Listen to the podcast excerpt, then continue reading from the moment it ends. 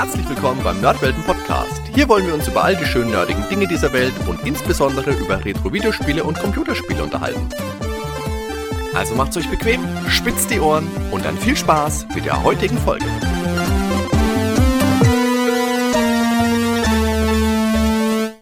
Servus, Ben. Jo, moin Hardy. Du sag mal, Ben, wie steht's denn bei dir mit Dinosauriern? Ja, Dinosaurier. Bei mir war es nicht anders wie bei vielen anderen damals. Ich hatte natürlich das Dinosaurierfieber als Kind. nicht zuletzt natürlich wegen Jurassic Park. Der Film kam ja 1993 raus. Bei mir war es ein bisschen anders. Ich habe zu dem Zeitpunkt das Buch gelesen. Mhm. Dino Park. Vor dem Film. Mhm. Ähm, ich bin eigentlich überhaupt keine Leseratte. Also das gehört zu einem von den fünf Romanen, glaube ich, die ich in meinem Leben gelesen habe. Also sonst beschränkt sich das meiste eher auf Zeitschriften und Mangas bei mir. Aber das war ein Buch, das habe ich gelesen von Michael Mike. Crichton. Christian, genau, ja. Genau. Und das hieß ja im Gegensatz zu Jurassic Park hieß es ja Dino Park. Mhm. Fand ich halt extrem cool, weil da waren auch immer so Statistiken drin. Äh, hast du denn gesehen, wie sich die Population jeweils weiterentwickelt hat, dass da gewisse Unregelmäßigkeiten drin sind, die eigentlich nicht sein dürfen? Und das Ganze war ein bisschen pseudowissenschaftlich aufgemacht, also noch mehr als der Film. Ja, und dann kam aber der Film und der war natürlich auch der Oberhammer. Also ich finde beides großartig auf seine eigene Art und Weise. Aber der Film mit der Musik von John Williams, sagt man, da war man einfach hin und weggeblasen. Ich konnte ihn natürlich nicht im Kino sehen, dafür war ich zu jung. Ich war ja, als er rauskam, zehn Jahre alt. Ähm, habe ihn dann aber, ich glaube, wir hatten ihn mal auf Videokassette ausgeliehen oder so, also von Freunden. Und dann lief er ja auch später regelmäßig im Fernsehen. Ähm, aber wir waren auf jeden Fall Dino-Fans, haben uns dann auch so diese Gummidinosaurier-Tierchen, ich weiß nicht, ob du die kennst, so Spielzeugdinosaurier halt. Habe ich von gehört, ja so drei, vier Zentimeter lang. Es gibt ja auch große, ne? aber ich hatte mehr so kleinere. Und mit meinem Nachbarn habe ich damals sogar geplant, wir wollten so einen eigenen Jurassic Park so als Modell quasi nachbauen. Ja, ist nicht weit gekommen. Ich glaube, als wir gemerkt haben, dass wir beide nicht so talentiert sind für den Modellbau in dem Alter, haben wir es dann schnell wieder aufgegeben. Ähm, glaube ich, irgendwie Holzstäbe genommen und dann mit Draht irgendwie versucht, einen Zaun draus zu bauen, aber so richtig cool wie im Film ist das nicht annähernd geworden. Mhm. Ja, ja, okay. aber dann kam eine lange Zeit auch nichts mehr, bis, außer halt die Nachfolger. Ne? Jurassic Park 2 mit dem Godzilla-Einschnitt war natürlich auch noch sehr cool. Der dritte war dann schon eine Enttäuschung irgendwie. Und dann war ja erstmal sowieso ganz lange Durchstrecke. Genau, ja. Ja, und Dino Crisis habe ich tatsächlich, jetzt spreche ich schon an, worüber wir heute sprechen. Kann man ja mal machen. Kann man machen. Steht ja auch in der Überschrift, die Hörer wissen's. Ähm, habe ich tatsächlich erst ziemlich spät kennengelernt, mhm. also lange nachdem es raus war. Das war bei mir ähnlich. Ich habe den Film damals auch gesehen, den ersten fand ich toll. Bei mir, mich hat der zweite Teil schon verlassen, den fand ich schon nicht mehr so hervorragend. Aber natürlich Dinosaurier, so Anfang der 90er, ist da wirklich eine knallharte Welle über die Welt hinweg geschwappt, kann man sagen. Dann gab's ja auch massig Spielzeuge. Dino Riders hieß da, glaube ich, so eine Reihe, die war so ein bisschen Action-Spielzeug angelehnt mit so Kampfsauriern. Und auch in Videospiele wurde das Ganze umgemünzt. Es gab natürlich zu Jurassic Park damals haufenweise Spiele. Stimmt, äh, jetzt wo du es sagst, Trespasser oder Trespasser wird es ausgesprochen? Ja, aber das kam ja wesentlich später.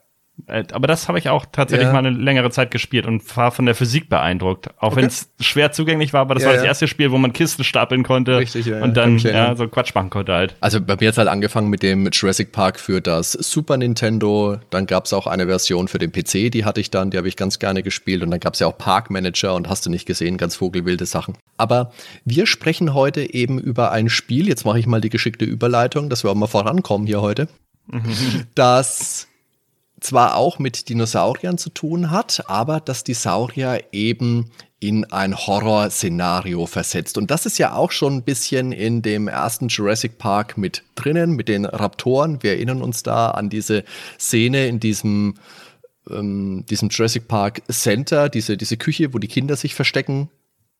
Mhm. sind ja auch schon ein bisschen so Gruselelemente mit drin. Und Capcom brachte also nach dem Survival Horror den Panic Horror. Und Survival Horror deswegen, weil das Vorgänger in Anführungszeichen Spiel von Capcom, Resident Evil aus dem Jahr 1996, ja einen regelrechten Boom ausgelöst hat, der ganz viele Klone und Nachahmer nach sich gezogen hat. Und das bringt uns direkt zur ersten wichtigen Frage für heute. Warum in drei Teufelsnamen sprechen wir denn heute zuerst über Dino Crisis? Wenn wir im Podcast noch nie über Resident Evil gesprochen haben, Ben. Ja, Hadi, wir hatten ja drüber gesprochen und dann kamen wir halt drauf, ja, immer Resident Evil macht ja im Prinzip jeder und wir beide ähm, haben jetzt noch nicht so viel Erfahrung mit Dino Crisis gehabt, was halt auch weniger bekannt ist. Bei mir war es tatsächlich so, ich habe den zweiten Teil einmal durchgespielt, aber das ist ewig her.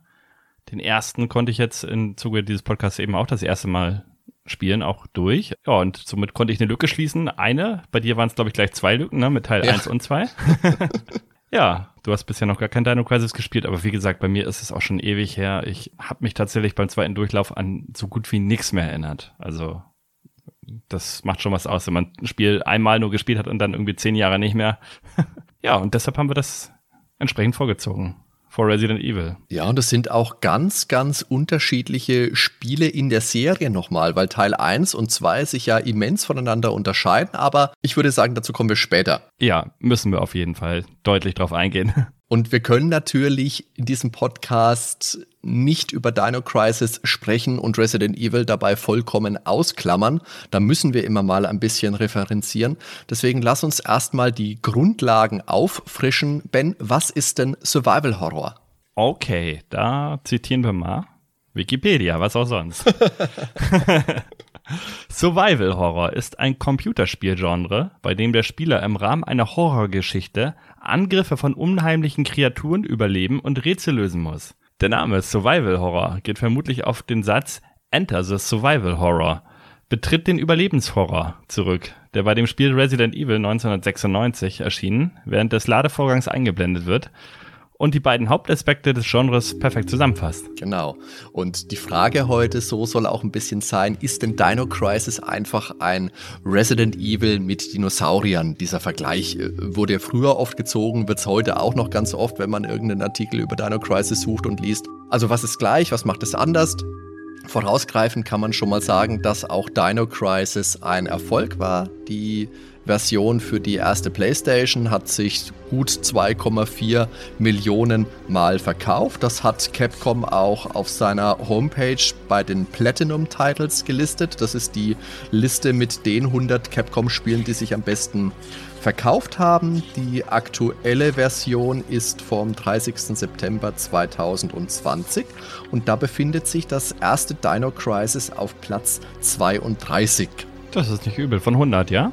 Von den 100 am meisten verkauften Capcom-Spielen, genau. Oh, 102 sind sogar. 102, Verzeihung. Ja, das kann sich sehen. Ich weiß lassen. nicht, warum es 102 sind, aber so haben sie die Liste gemacht.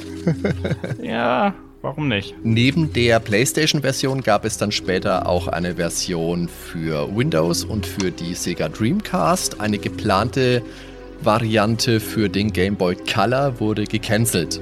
Hm. Resident Evil dagegen hat mit Resident Evil Gaiden eine Game Boy Color Version bekommen. Die ist nicht sonderlich gut, aber es gab sie. Ich wollte gerade fragen, weil ich glaube, ich habe auch noch mal von gehört, aber. Oh, ich habe es mal gespielt, nicht sonderlich. Wenn der Hammer gewesen wäre, dann, dann, dann wüsste man's.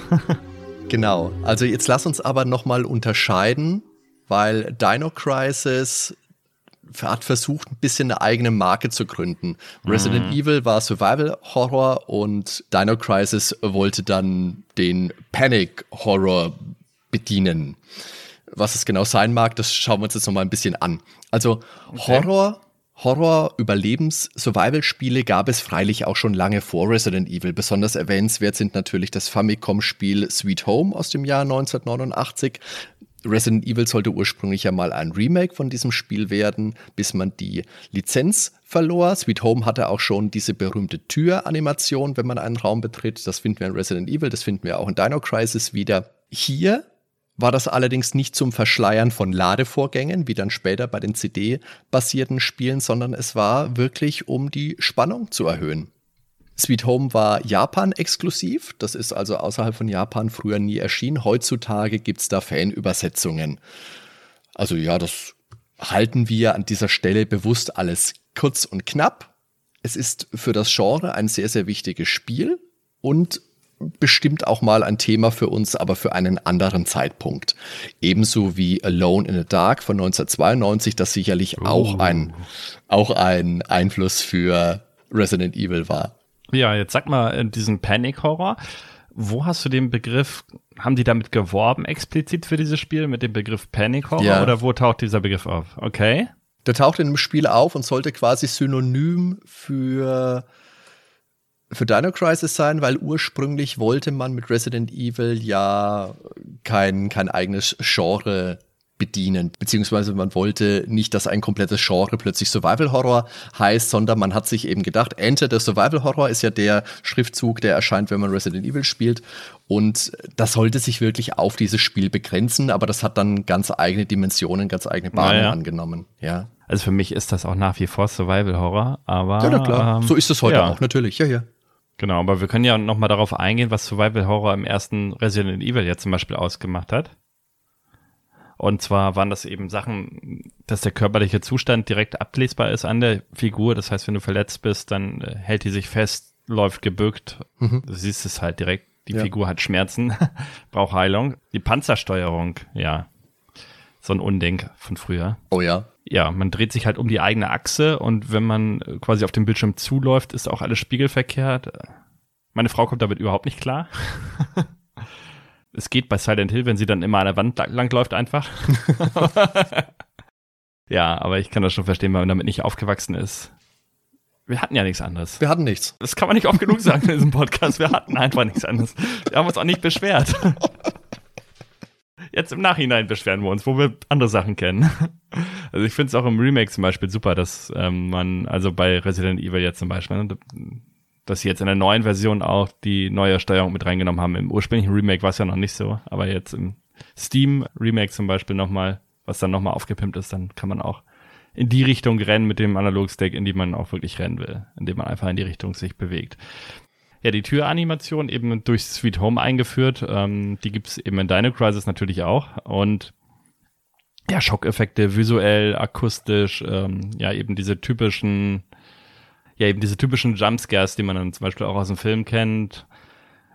Gruselige Musik, meistens eher unterschwellig im Hintergrund und wenn dann eben ein Gegner kommt, dann wird's laut, äh, dramatisch und eben dieses Geisterbahn-Flair. Ne? Hinter jeder Ecke könnte irgendwas lauern. Oh, vorsichtig. Und dann guckt man immer. Wobei dann gewisser Ab.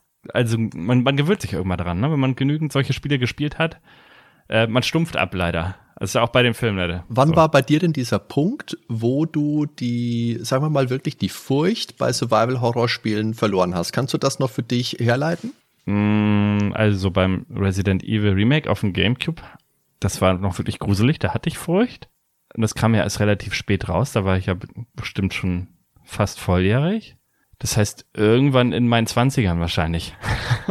Bei mir war das so, also ich habe diese Spiele, ich habe die schon gern gespielt, aber ich habe mich da auch immer schon ordentlich gegruselt. Und bei mir hat das aufgehört bei Alone in the Dark, The New Nightmare. Das fand ich auch nicht schlecht. Mag man es davon halten, was man will. Ich fand, das war auch ein gutes Survival-Horror-Spiel. Aber da war für mich irgendwann der Punkt, wo ich wirklich, wo es vorbei war.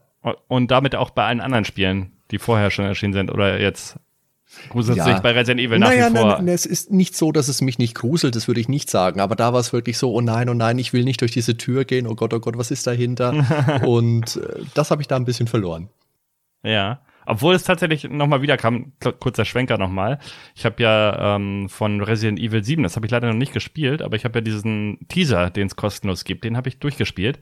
Und da hast du ja keine Waffe in dem Teaser. Bist also komplett wehrlos. Und das ist natürlich nochmal was ganz anderes. Das hatte ich auch in Alien äh, Isolation. Resurrection. Genau. Und da hast du auch am Anfang so gut wie gar keine Waffe, bist halt komplett wehrlos gegen den Alien. Und das ist immer noch ein ganz anderer Schnack, finde ich. Wenn du halt ja wehrlos bist, dann will man auch nicht weitergehen und oh nein Mhm. und wie, wie. Aber sobald du irgendwie eine Waffe hast, die übermächtig ist oder mit dem Ja, halt dem Gegner ja fair gegenüberstehen kannst, nimmt der Horror auf jeden Fall ab. Guter Punkt, weil damit geht's auch weiter. Ja. Und dann ähm, weitere Merkmale sind eben die fixe Kamera und dadurch hast du halt diese typische Unübersichtlichkeit, wie das früher war. Ne? Du kannst im Bereiche nicht einsehen, ähm, hörst Gegner teilweise. Das ist natürlich auch schon ein Vorteil. Das war bei den Zombies so, das ist bei den Dinos nicht anders. Ja, aber man schießt dann einfach irgendwo hin und hofft, dass man was trifft. Oder man wartet halt, bis ein Bild ist und dann ist aber oft schon zu spät, dann springt Mhm. dich das Vier an. Ja, ja. Ja, aber das ja, geht halt mit dem Genre so einher und ich, das sind alles Sachen, worum man sich dran gewöhnen kann. Ich würde das jetzt nicht als negativen Punkt sehen. Das gehört einfach mit dazu. Ähm, Ansonsten steht Schießen nicht nur im Hinter, äh, nicht nur im Vordergrund, sondern auch Puzzles jede Menge. Du findest Briefe, Akten bei Survival-Horror-Spielen, ähm, kannst dir dadurch halt immer die Story irgendwie zusammenreimen und dich noch tiefer einlesen, wenn du das möchtest. Oft auch Hinweise für irgendwelche ähm, Verstecke, wo man dann noch extra Bewaffnung findet, findet man eben in diesen Dokumenten äh, bei jeglicher Art von Survival-Horror-Spielen eigentlich. Und Backtracking ist natürlich ein Punkt, der gehört einfach mit dazu. Wie bei Metroidvania eben auch. Ich denke mal, Resident Evil 1 ähm, ist da ein bestes Beispiel. Und ähm, ja, leider ist es bei Dino Crisis auch nicht anders. Oh nein, ist es nicht. Und das Wichtigste ist natürlich, das macht ja diesen Survival-Part es aus, der Mangel an Munition und Heil-Items. Das heißt, du bist immer knapp bei Kasse. Es sei denn, man spielt wirklich ganz gut und äh, ja, baut sich da was auf. Dann hat man meistens zum Endgame hin, sage ich so, im letzten Drittel meistens ausreichend Munition bei diesen Spielen. Auch auf einem normalen Schwierigkeitsgrad noch. Das war ja. jetzt bei Dino Crisis auch so. Aber gerade der Anfangspart, der ist immer ziemlich hart, wenn man da nicht aufpasst und einfach willkürlich drauf losballert und alles, jeden Gegner mitnehmen will. Das funktioniert meistens nicht. Wobei es auch so ist, dass natürlich die Zombies aus Resident Evil von Haus aus langsamer und schwerfälliger sind als ein agiler Velociraptor.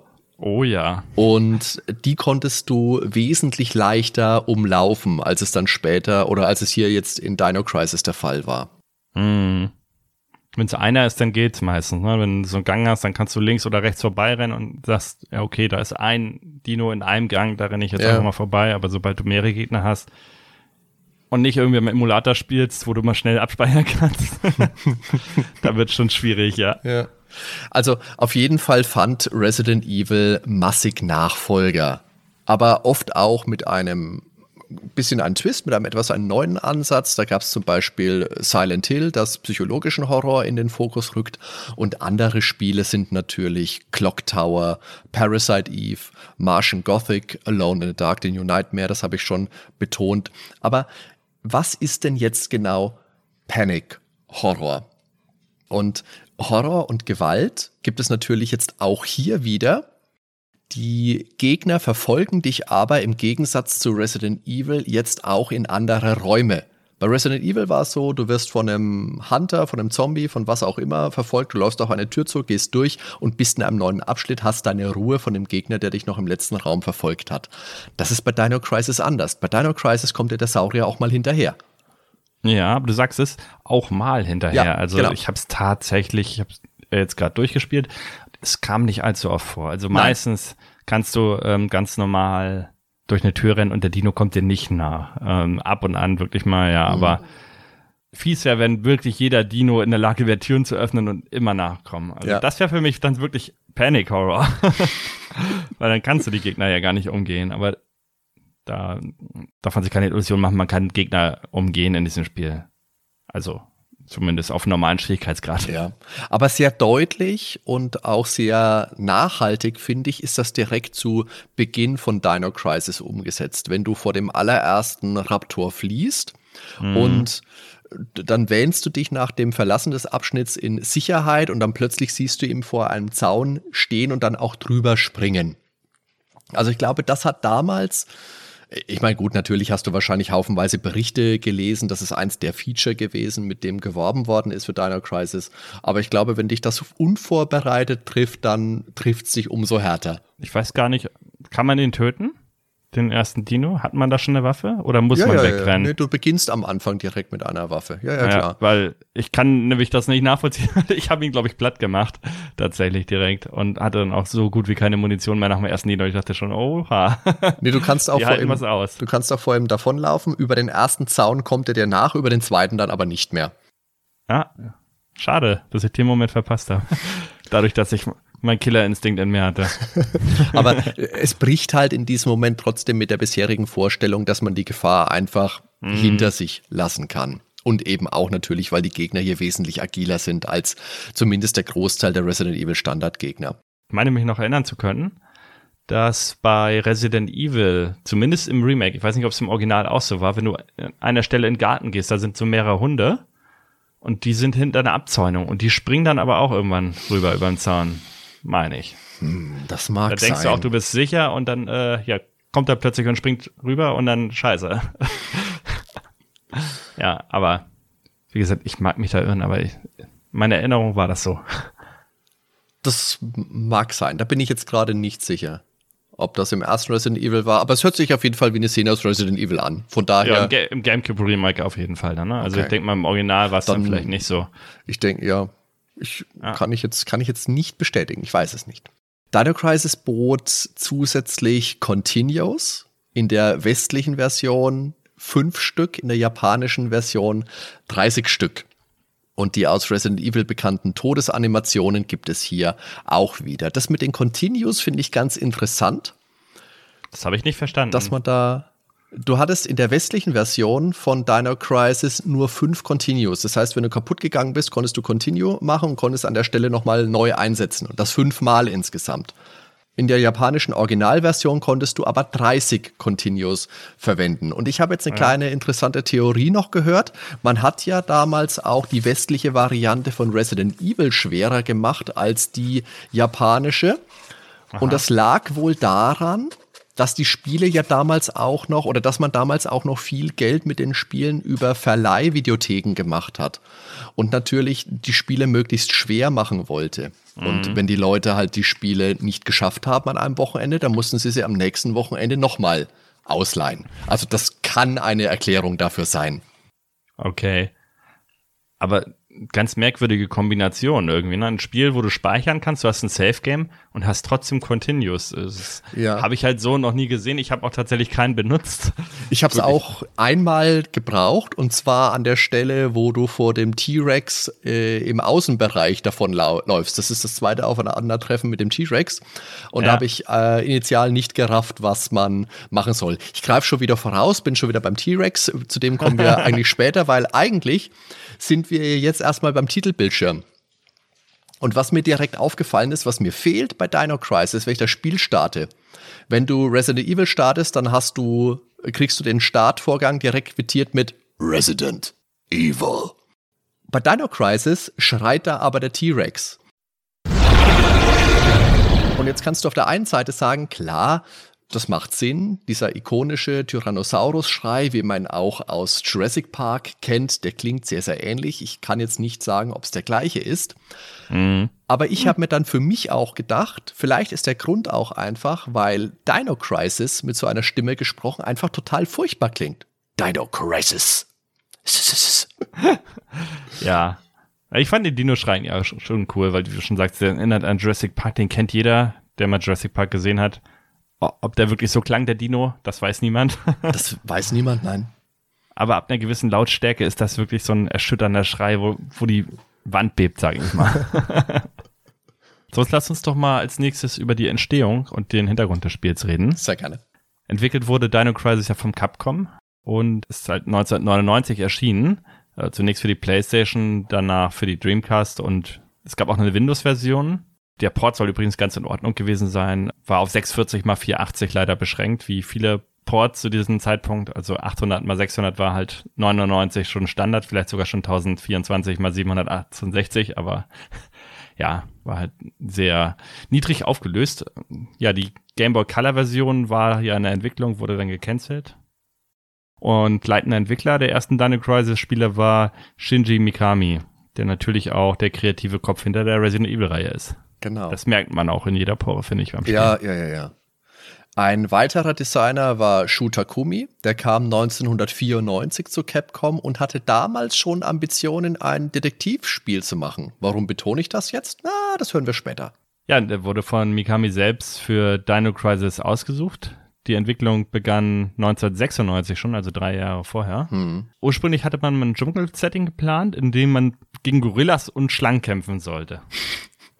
Ja, also Indiana Jones hätte man da nicht reinschicken sollen, der hätte schon mal gnadenlos verloren, der wäre einfach weggerannt. Aber Shinji Mikami wird gut geschrieben, dass er sich stattdessen für die Dinosaurier im Spiel eingesetzt hat. Mhm. Und das muss ich sagen, das ist auch echt eine gute Entscheidung. Und ja, 1997 wurde das Dino Crisis Team zwischenzeitlich bei der Entwicklung von Resident Evil 2 mit eingespannt. Da brauchten sie ein bisschen Manpower, bevor Shu Takami dann Direktor des Dino Crisis Projektes wurde danach wurde er halt zum Planer degradiert. Für Dino Crisis 2 war er dann Director. Nach diesen, ja, nachdem er das dann abgeschlossen hatte, Dino Crisis 2 eben, hatte er die Gelegenheit, nochmal ein Projekt nach ganz eigenen Vorstellungen zu machen. Und daraus wurde eine Phoenix Wright, Ace Attorney. Ist mittlerweile auch eine relativ bekannte Reihe. Ich habe es noch nicht gespielt, aber das ist ja dieses Gerichtsadventure, was ja. es, glaube ich, für äh, DS mhm. gibt. Und gibt es das auch für die Wii? Teile oder? Es gibt für die Switch jetzt zumindest eine Collection mit den, ich glaube, den ersten drei Teilen. Ja, ist bestimmt auch nicht schlecht. Also ist auf jeden Fall sehr erfolgreich die Reihe. Die Einflüsse sind natürlich offensichtlich Jurassic Park von 1993 und sein Nachfolger Vergessene Welt von 1997, aber natürlich auch der Science-Fiction-Action-Horror-Klassiker Aliens aus dem Jahr 1986. Ja, Panic Horror soll bedeuten, dass das Gefühl der Furcht ein noch intensiveres sein soll, denn die Dinosaurier sind nicht nur intelligenter und schneller als die Zombies aus Resident Evil, sie kamen dem Spieler eben auch in andere Räume hinterher. Und das wird, wie wir jetzt auch schon beschrieben haben, direkt im ersten Treffen mit einem Raptor aufgeführt, der die Hauptfigur Regina verfolgt und über den vermeintlich schützenden Zaun gesprungen kommt. Ja, erschienen ist es übrigens in Japan im Juli 1999, also zwei Monate vor Resident Evil 3. Das Witzige war, dass die Spiele dann jeweils eine Demo vom anderen Titel enthielten. Ne? Also das heißt, Resident Evil 3 hatte eine Dino Crisis Demo und umgekehrt. Mhm. Das war ganz interessant. Ja, das ist übrigens eine Idee, die hat man sich auch bei Square abgeschaut, weil die haben das nämlich auch gemacht. Und zwar mit der Brave Fencer Musashi und Final Fantasy VIII Demo. Also Brave Fencer Musashi war dann halt eben eine Demo von Final Fantasy VIII mhm. mit beigelegt. Genau. Resident Evil hatte ja damals noch vorgerenderte Hintergründe mit fixen Kameraperspektiven, das hast du vorhin schon mal angeschnitten. Mhm. Bei Dino Crisis wurde dagegen in Echtzeit berechnet und es gab eine äh, zumindest dynamischere Kamera. Selbst frei steuern kannst du die nicht, aber die bewegt sich zumindest mit und manchmal gibt's da auch schicke Kamerafahrten. Ja, man kann sich das so ein bisschen so vorstellen wie bei Silent Hill der Anfang der, wenn man den kennt, wenn man das erste Mal diese Gasse bekommt, da kann man die Kamera ja auch nicht frei bewegen. Und die bewegt sich dann halt auch so mit, obwohl die noch viel krasser ist, aber ja, ja es bringt so ein bisschen Dynamik mit rein, ne? aber eben zum Leidwesen der Technik leider. Ja, also genau. Für den Rest. Das war, wie du sagst, nicht ohne Nebeneffekt, denn dadurch wirkt die Umgebung öfters recht karg. Das Spiel spielt auch durchgehend nachts und selbst die Außenbereiche sind von hohen Wänden umgeben und somit eigentlich nur Räume ohne Dach und es löst die aus Resident Evil bekannten Übersichtsprobleme auch nicht vollends. Denn auch hier wird nicht umgeschaltet und man wird von Gegnern aus dem nicht einsehbaren Bereich angegriffen. Also das ist im Endeffekt nicht großartig besser. Die 3D-Engine mit Echtzeitumgebung wählte man deswegen, um ein ausgeprägteres Kino-Feeling ins Spiel zu bringen, also mit Kamerafahrten, lange Gänge entlang, damit man auch schöne Fluchtsequenzen ganz am Anfang vor dem Raptor reinbringen kann. Aber die technischen Limitierungen erschwerten detaillierte Umgebungen. Ursprünglich haben wir ja schon gesagt, war eine Dschungelszenerie geplant, die letztendlich aber verworfen werden musste. Und so blieb man bei einem Indoor-Erlebnis. Mhm. Ab und an gibt es trotzdem auch Highlights, finde ich, in dieser eher sterilen Umgebung. Für mich ist das der Security Security Pass Room. Der war toll, ja. Der kommt so irgendwo so zweites, zweite Hälfte des Spiels und der hat so ein cooles äh, Total Recall Zitat. Also Total Recall, der Klassiker mit Arnold Schwarzenegger von mh, mm, Anfang, Anfang, Mitte der 90er irgendwann. Und zwar gibt es da so einen Sicherheitswaffenscanner, hinter dem Regina herläuft. Und da siehst du dann ihre ausgerüstete Waffe farblich hervorgehoben. Also es ist absolut unnötig. Also eine Szene, die dich im Spiel nicht voranbringt, aber es sieht einfach cool aus. Und das ist nett, dass sowas mit eingebaut worden ist. Aber ich glaube, das erste Mal, wenn man da langläuft, da wird ja der Alarm ausgelöst. Dadurch, dass du da durchläufst. Ja, ja dann glaub, muss man den halt einmal deaktivieren, weil sonst kann man dann den Computer nicht benutzen, weil da muss mhm. man irgendwas ja, machen am Computer und das geht nicht so lange der Alarm das, oh, da wurde mir das erst bewusst, dass ich den überhaupt ausmachen muss. das war mir vorher gar nicht so klar. Was nochmal zu der Technik, ne? Ich muss sagen, für mich war es auf jeden Fall nicht die ideale Lösung. Was ich richtig cool fand damals, war, wie Final Fantasy das halt gemacht hat. Die hatten ja auch im Prinzip die vorgehinderten Hintergründe, haben aber manchmal die Figuren einfach auf ja, laufenden Videosequenzen agieren lassen. Hm, ja, ja, ja. Dadurch hattest du dann eine Dynamik mit drin. Und so eine Technik hätte ich mir auch gut vorstellen können, dass man halt die Resident Evil Bilder nimmt, ganz normal, die besser, in besserer Qualität gerendert sind als jetzt hier diese 3D-Umgebung und dann ab und an mal halt so ein Video mit reinbringt, wo man dann vom Dino wegrennt oder was auch immer. Aber ja, vielleicht hatten sie auch einfach nicht die Mittel von Square. das ist ja schon extrem aufwendig, diese ganze Technik, die sie da bei Final Fantasy VII und später auch bei 8 nutzen. Und teuer. Musst dir denken, ja. wir haben ja vorhin gesagt, Dino Crisis hat mit der Entwicklung angefangen, als das erste Resident Evil gerade draußen war. Und beim ersten Resident Evil hat man ja aus Kostengründen keine oder wenige Videoanimationen reingebaut, sondern hat mhm. Filmchen mit echten und jetzt in Anführungszeichen Schauspielern gedreht, weil es einfach billiger war. Ah, okay. Das war der Grund. Weil die haben sie ja später dann im Remake, ich, ich kenne das natürlich auch, ich habe es nur dann mal im Internet angeguckt, aber ja, im Remake waren es ja alles gerenderte ja, ja. Sequenzen. Genau, ja, aber zu dem Zeitpunkt, Mitte der 90er, klar. Das war eine Kostenfrage, ganz klar. Ist halt ein bisschen schade, ne? Weil du hast halt immer dieselbe Szenerie, sage ich mal. Ja. Und wenig, wenig Vegetation irgendwie drin. Total Recall Zitat fand ich auch richtig cool. Auf jeden Fall. Die Story können wir uns ja mal drüber erhalten. Das ist ja auch immer so eine Geschichte. ja, ne? das geht schnell.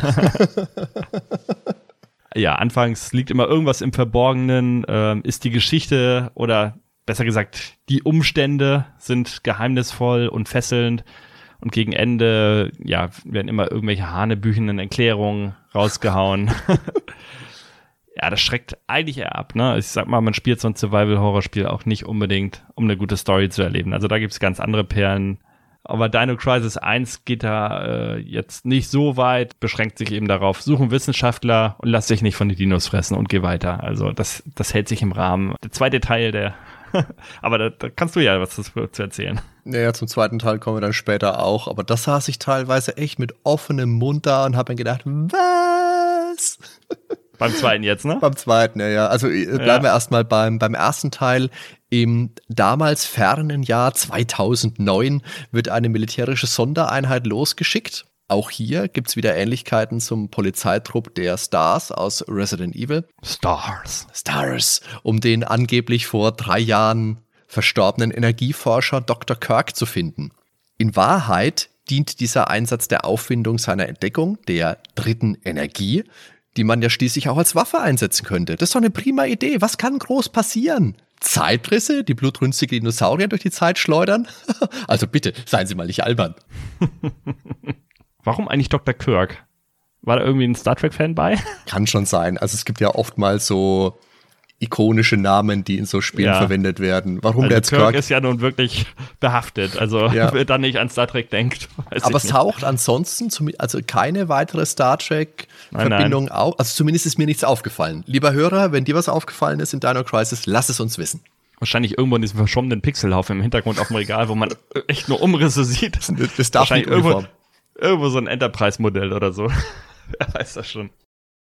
Ja, aber kommen wir zurück zur Geschichte. Ähm, und zwar Agent Tom, der bildet die Vorhut in dem Spiel. Der erforscht eine abgelegene Insel namens Ibis Island oder Ibis Island? Wie würdest du das sagen? Ibis, ich würde ne? Ibis sagen. Und da soll er eben den Dr. Kirk ausfindig machen und der Kontakt bricht ab und man schickt ein Team hinterher. Ja, kennt man irgendwie aus Resident Evil. der Kontakt bricht ab. Das neue Team besteht dann aus Gale, einem griesgrämigen Veteran, der irgendwo an Wesker erinnert und ja, das kann ja eigentlich nichts Gutes heißen. Aber will ja nicht alles spoilern jetzt, ne? Rick ist ein Computerexperte. Ähm, Rick ist ein, ein, relativ ähnlicher Charakter, existierte auch schon als Konzeptzeichnung für das erste Resident Evil übrigens. Aber kam dort ja bekanntermaßen dann nicht vor. Deshalb hat man ihn dann hier verwurstelt irgendwie vom Look her erinnert er mich irgendwie an GTA. Mit seinen abrasierten Haaren und den Rasterlocken. An äh, Lance Vance oder was? San, San Andreas mitspielen. Ja, klar. GTA mhm. San Andreas. ja, dann haben wir eben Regina. Das ist die Heldin und Waffenspezialistin. Hübsch. Kurze rote Haare. Jill Valentine aus Resident Evil gar nicht mal so unähnlich. Natürlich hat man auch für sie wieder freischaltbaren Kostüme ins Spiel gepackt. Parallelen über Parallelen. Ähm, sie hat einen Greifhaken mit im Gepäck, das ist ganz interessant. Da kann man sich dann an Lüftungsschächten hochziehen. Interessant wäre jetzt gewesen, wenn man noch einen anderen Charakter zur Auswahl gehabt hätte, der das dann nicht kann, dass es so alternative Routen gibt, ne, für Regina. So ist es einfach der Standardweg sozusagen, den du auch nutzen musst dann ist ein ganz nettes Gadget auf jeden Fall. Und dann gibt es noch Cooper, der hat leider Pech, denn sein Fallschirm ist irgendwo in den Urwald abgetrieben, den man leider nie zu sehen bekommt, den Urwald. Und da wurde er dann von einem hungrigen T-Rex zum Frühstück verspeist. Ja, und auch kurz darauf trifft der Rest des Teams auf Dinos. Was mag es damit nur auf sich haben? Und natürlich stellt sich im Verlauf des Spiels dann heraus, dass die dritte Energie einen Riss in Raum und Zeit äh, entstehen ließ und ein Teil der Insel mit einem Gegenstück in der Vergangenheit ausgetauscht wurde und so eben die Dinos in unsere Zeit kamen. Wie auch sonst. Und das Ziel der Mission ist nun, den Dr. Kirk zu finden und von der Insel zu entkommen. Spannenderweise gibt es für Dino Crisis vier verschiedene Enden. Und an vielen Stellen gelangt man an Kreuzwege in der Geschichte, an denen man sich für einen Lösungsansatz entscheiden muss. Höre ich jetzt auf diesen oder auf jenen Ratschlag, nehme ich die eine oder doch lieber die andere Route.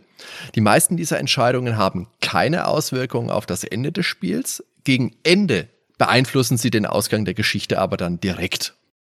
Und diese wird übrigens auch durch in der Spielwelt verteilten Files vertieft. Also so wie man es aus Resident Evil auch kennt, dass man irgendwelche Berichte findet mhm. von Wissenschaftlern, oh nein, die Saurier kommen, oh je, sie kratzen an meine Tür, Hilfe, Hilfe. Dino Crisis hat übrigens einen sehr ausgeprägten Puzzle-Fokus. Das fand ich jetzt gar nicht mal so schlecht, weil mich hat das vom Spielerischen her sehr an Escape Games erinnert. Also die haben ja auch, also diese ganzen Escape-Spieler, gerade die, die es als Brettspielvariante oder als Kartenspielvariante gibt, die du so kaufen kannst von Cosmos oder so, die haben ja ihren Ursprung in den Computerspielen.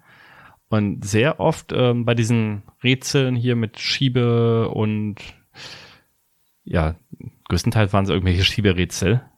Die könntest du auch eins zu eins so in diesen ja, Escape Games umsetzen. Deshalb fand ich die eigentlich ganz gut. Ja, du hast dann halt zum Beispiel das Rohreinsatzpuzzle als Beispiel. Großer Spaß. ich hatte tatsächlich meinen Spaß damit. Oh, ich gar nicht. Genau, da mussten, also bei diesem Rohreinsatzpuzzle, da musste man dann zum Beispiel Rohre in drei verschiedenen Farben so zusammensetzen ähm, und die waren teilweise gebogen in sich, so dass du die Reihenfolge dann beachten musstest und die passten auch an, an eine von drei Positionen. Also man muss da schon ein bisschen knobeln damit man da weiterkommt. Und ansonsten, ja, Batterierätsel, das war relativ simpel, das hätte man sich auch sparen können. Sah cool aus, aber äh, da war nun wirklich nichts Schwieriges bei. Sicherungen einsetzen, ja, Kranpuzzles, die fand ich interessant, um Gänge freizulegen. Die fandest du interessant? Ja, die haben. Ich fand die grauenhaft. Ich fand die ganz cool, weil oh man konnte ja nicht einfach nur nach links oder rechts, sondern das war ja immer vorgegeben. Du konntest dann entweder nur drei nach oben und ein nach links und ein nach rechts und es war halt immer vorgegeben, in ja, wie viele Schritte du in welche Richtung gehen kannst. Ja, aber ist das, für mich war das was, was mich total aus dieser Panic-Horror, möchte ich ja sagen, Welt rausgerissen hat. Das, Wenn ich ja, plötzlich aber ich finde, das macht einen Großteil des Spiels aus, tatsächlich. N natürlich. Vom Spielerlebnis. Ja, ja. Also, äh, für mich ist es gar, also das Panic-Horror ist die eine Sache, aber dieses Rätsellösen im, gerade im Vergleich zum zweiten Teil, das macht ja doch, ja, sehr viel mhm. aus. Ich sag mal 30 Prozent vom Spiel bestimmt indem man einfach nur diese Rätsel löst. Und ich finde es auf jeden Fall interessanter, als wenn ich nur irgendwo ein Amulett finde und muss das irgendwo einfach nur einsetzen. Zack. Da, da hast Beispiel du recht. jetzt Resident Evil. Ja, ja. Also ich meine, es ist natürlich interessanter, als bringe das Amulett von Raum A äh, einmal quer durch die Villa in Raum äh, Y. Ja. Aber trotzdem finde ich diese Puzzle-Elemente, die haben mir wirklich viel, viel madig gemacht in dem Spiel, weil es einfach so Überhand genommen hat und weil das so hm so einen Großteil des Spiels für sich in Anspruch genommen hat. Ich meine, natürlich, das ist der Ansatz von dem Spiel. Hier wird der Schwerpunkt viel mehr Richtung Puzzles verschoben. Ja. Aber das ist jetzt nichts, was ich gut finde. Okay, also da bin ich anderer Meinung. Ja. Also für mich hat das, hat mich, wie gesagt, immer an diese Escape Games geändert. Und wenn ich es dann geschafft habe, dann war ich auch ein gewisser Erfolg da. Mhm. Gerade bei diesen äh, Verschieberätseln oder wenn man irgendwas mit Farben zusammensetzen muss oder so. Das andere, wozu wir später kommen, mit diesen Türenöffnungsrätseln, die fand ich jetzt nicht so dolle, muss ich sagen. Und die sind halt nicht so abstrus wie bei Silent Hill teilweise, wo du überhaupt nichts weißt und eigentlich nur mit einer Komplettlösung weiterkommen kannst, weil Silent Hill ist da, ja, die sind immer zu weit hergeholt, teilweise die Rätsel. Das ist ein guter Mittelweg, finde ich, den sie hier gegangen sind. Also da kann ich jetzt nichts Negatives dran sehen an den Rätseln.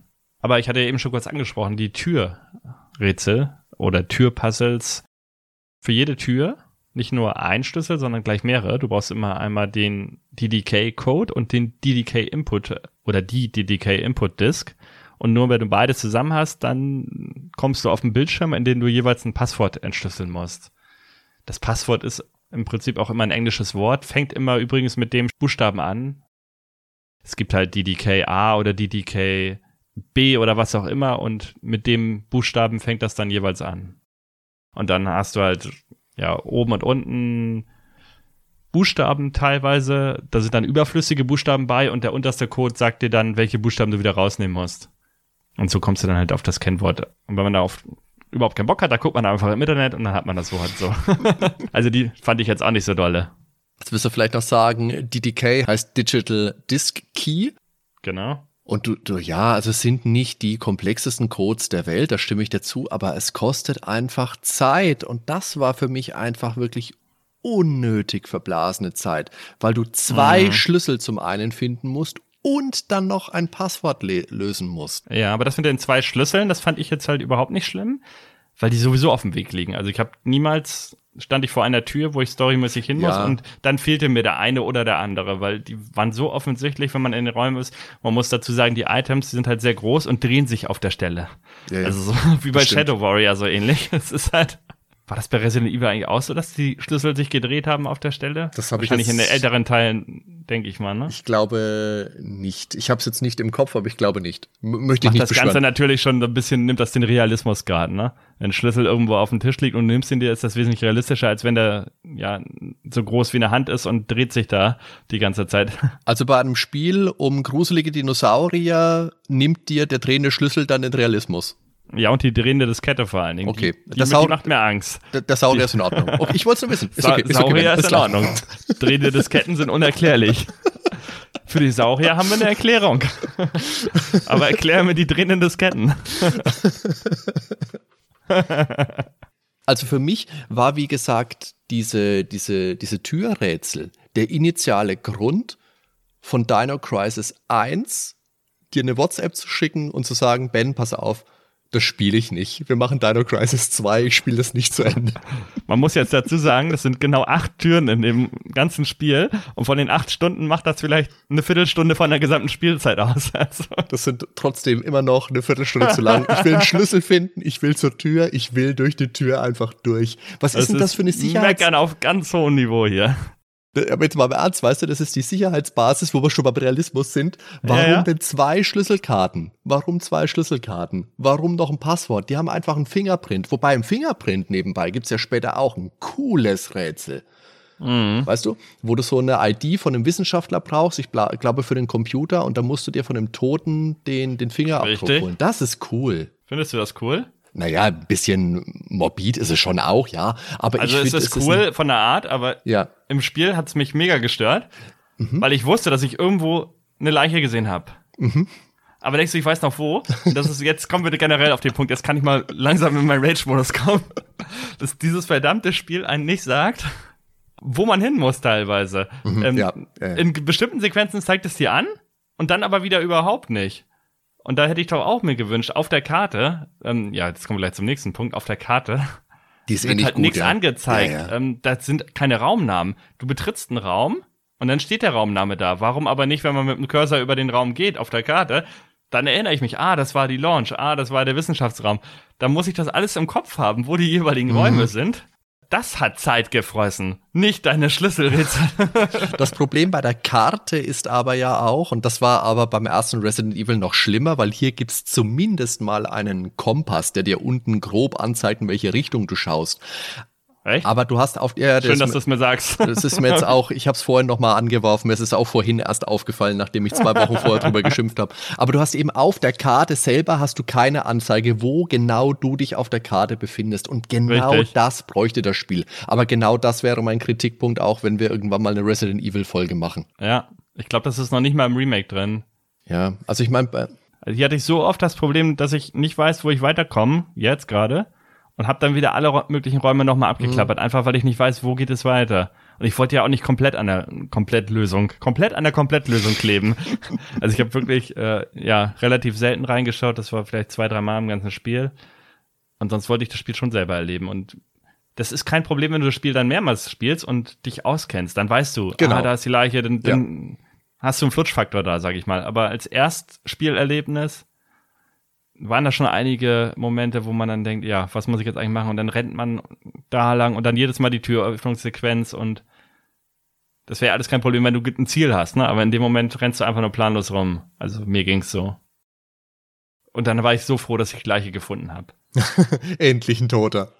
Aber jetzt lass uns doch, wo wir gerade so bei der Darstellung sind, auch mit der Grafik mal äh, weitermachen. Ja. Direkt zu Beginn wird Survival Horror typisch, Panic Horror, Entschuldigung, darauf hingewiesen, dass es auch hier wieder explicit Violence and Gore zu sehen gibt. Also zerfetzte Leichen, blutige Angriffe, Regina, die Heldin, wird vom Saurier zerfleischt, wenn sie erwischt wird. Mhm. Die Saurier werden blutig durchlöchert. Also ja, da geht's rund, aber das kennt man aus solchen Spielen ja. Ja. Die Grafik, wie gesagt, wird in Echtzeit berechnet, keine vorgerenderten Hintergründe, wie wir es aus Resident Evil 1 noch kannten. Mhm. Und dadurch gibt es einfach weniger Details, das haben wir vorhin auch schon gesagt, als zum Beispiel bei Resident Evil. Und das war auch der Grund, warum man sich in diesem Spiel in einer eher sterilen Laborumgebung ohne große Abwechslung hin und her bewegt. Und dafür sehen aber die Texturen des Spiels auch bei Vergrößerung noch gut aus. Einfach weil es wahrscheinlich nicht allzu viel zu sehen gibt, aber gut. Sieht okay aus, ja. ja. Also wenn man jetzt ein Regal hat und da sind irgendwelche Fotos an den Wänden teilweise, ich schätze mal, das sind sogar die Mitarbeiter, die sich da irgendwie mit reingemacht haben oder ähnliches. Du erkennst halt wirklich keine Gesichter. Du siehst ja. da irgendwie Umrisse, das ist eine Matsche. Aber das ist halt PlayStation 1. Ja, das ist ja auch, wenn du Großaufnahmen bei den Videosequenzen siehst, wenn sich die Leute unterhalten im Spiel, die verziehen ja auch keine Miene, da bewegen sich keine Münder. Jetzt hast du den Punkt angesprochen, den wollte ich eigentlich ganz wichtiger Punkt für mich. Also Hauptkritikpunkt für mich. Also okay. nicht das Türrätsel, sondern dass sich die Münder nicht bewegen. Weil ich glaube, das war im zweiten Teil nicht so. Da haben sich die Münder bewegt, sonst wäre es mir, glaube ich, aufgefallen. Das hat mich extrem gestört bei Resident Evil, äh, bei äh, Dino, Dino Crisis 1. Ja, jetzt weiß ich, ob es bei Resident Evil auch so war. Wenn man das halt kennt aus fast jedem Spiel, wenn da jetzt Textboxen sind, wie bei Final Fantasy, okay, da brauchst du keine Mundanimation. Aber wenn eine Sprachausgabe kommt und der Mund bewegt sich nicht, das ist so extrem ich wollte. Ich wollte dir gerade Final Fantasy 8 um die Ohren hauen, mein Freund. Aber ja, da gibt's keine nee, nee, Sprachausgabe. Das, das, das, ist was anderes. Das, da braucht man dann auch keine bewegenden Münder, ja. weil man klickt ja selber weiter und aber wenn Sprachausgabe, dann doch bitte eine ganz einfache Animation. Das muss jetzt nicht perfekt sein, aber das hätte halt wirklich viel für die Atmosphäre noch beigetragen das ist mir auch aufgefallen, ja, das hat mich nicht so sehr gestört. Okay. Also das ist jetzt, ich fand schön, dass es Sprachausgabe gibt. Die ist auch gelungener, als sie bei Resident Evil 1 war, wobei Resident Evil 1 die ist natürlich so schlecht, dass sie schon wieder gut ist. Ja, genau, das war nämlich übrigens auch ein Kommentar, den habe ich im Internet gelesen, jetzt von irgendeinem. Und der meinte eben, bei Resident Evil, die war so schlecht, dass sie halt einen B-Movie-Charme entwickelt und genau. eine Eigendynamik. Und diese hier, die wäre aber weder gut noch schlecht. Also die ist ja. einfach da und ist halt nicht wirklich total schlecht, aber weit entfernt von gut. Naja, bei Resident Evil, das hat einfach so viele Zitate, das Chill-Sandwich oder Master of Lockpicking, das sind einfach Dinge, die fressen sich ins Hirn ein. Bei Dino Crisis ja. könnte ich dir jetzt kein Zitat bringen. Ja, richtig. Bei der Sprachausgabe, die ist sehr schwer verständlich gewesen. Ich weiß, das Spiel ist generell, gibt's das auf Deutsch? Ja, ne? glaube, es gab, also eine EU-Version gab es wahrscheinlich, ne? ja, wahrscheinlich. Weil ich habe jetzt keine Untertitel gehabt und die Musik war ja teilweise so extrem laut und dann nuscheln mhm. die sich da irgendwas zurecht. Ich habe ja oftmals nur Fetzen verstanden eigentlich von dem, was sie da überhaupt reden. Einfach weil die Musik doppelt so laut war wie die Sprache. Und die dann auch noch nicht besonders gut aufgenommen war, die Sprache. Bevor wir jetzt aber äh, Sound äh, zum Sound kommen, da haben ja. wir noch ein bisschen was vorher. Wir sind gerade noch bei der Grafik eigentlich. die Kamerafahrten in den langen Gängen, die haben wir schon gesagt, auch fixe Kamera gibt es das Spiel spielt generell nachts. Wie gesagt, das ist für mich okay. Das ist bei Resident Evil auch so, dass man auch zu später Stunde unterwegs, mhm. aber die Umgebung wirkt in Resident Evil, obwohl es ein doch ordentlich älteres Spiel ist, trotzdem einfach spannender. Was jetzt nicht heißt, dass es äh, ganz schlechte Grafik ist, das will ich auch nicht sagen, aber es hat im Gegensatz, also äh, ganz im Gegenteil, das schaut schon gut aus für das, was es ist, aber der Fortschritt an Technik, der geht eben leider auf Kosten der Abwechslung. Und dieser Kurs wurde dann im Nachfolger wieder komplett korrigiert, revidiert. Das geht dann technisch wieder einen Schritt zurück, dafür abwechslungsmäßig einen Schritt nach vorne, aber dazu kommen wir dann später. Ja, also das hast du halt im Resident Evil nicht. Ne? Du hast erst das Herrenhaus und dann hast du einen Außenpart und dann hast du das Labor. Das genau. sind so drei komplett unterschiedliche Szenarien. Ja, und hier hast du halt immer das Labor. ja, genau, genau. Ja, zur Steuerung hatten wir schon gesagt, das ist die Tanksteuerung, ähm, eben diese Panzersteuerung, einfach extrem sperrig, hatte ich ja vorhin schon kurz beschrieben.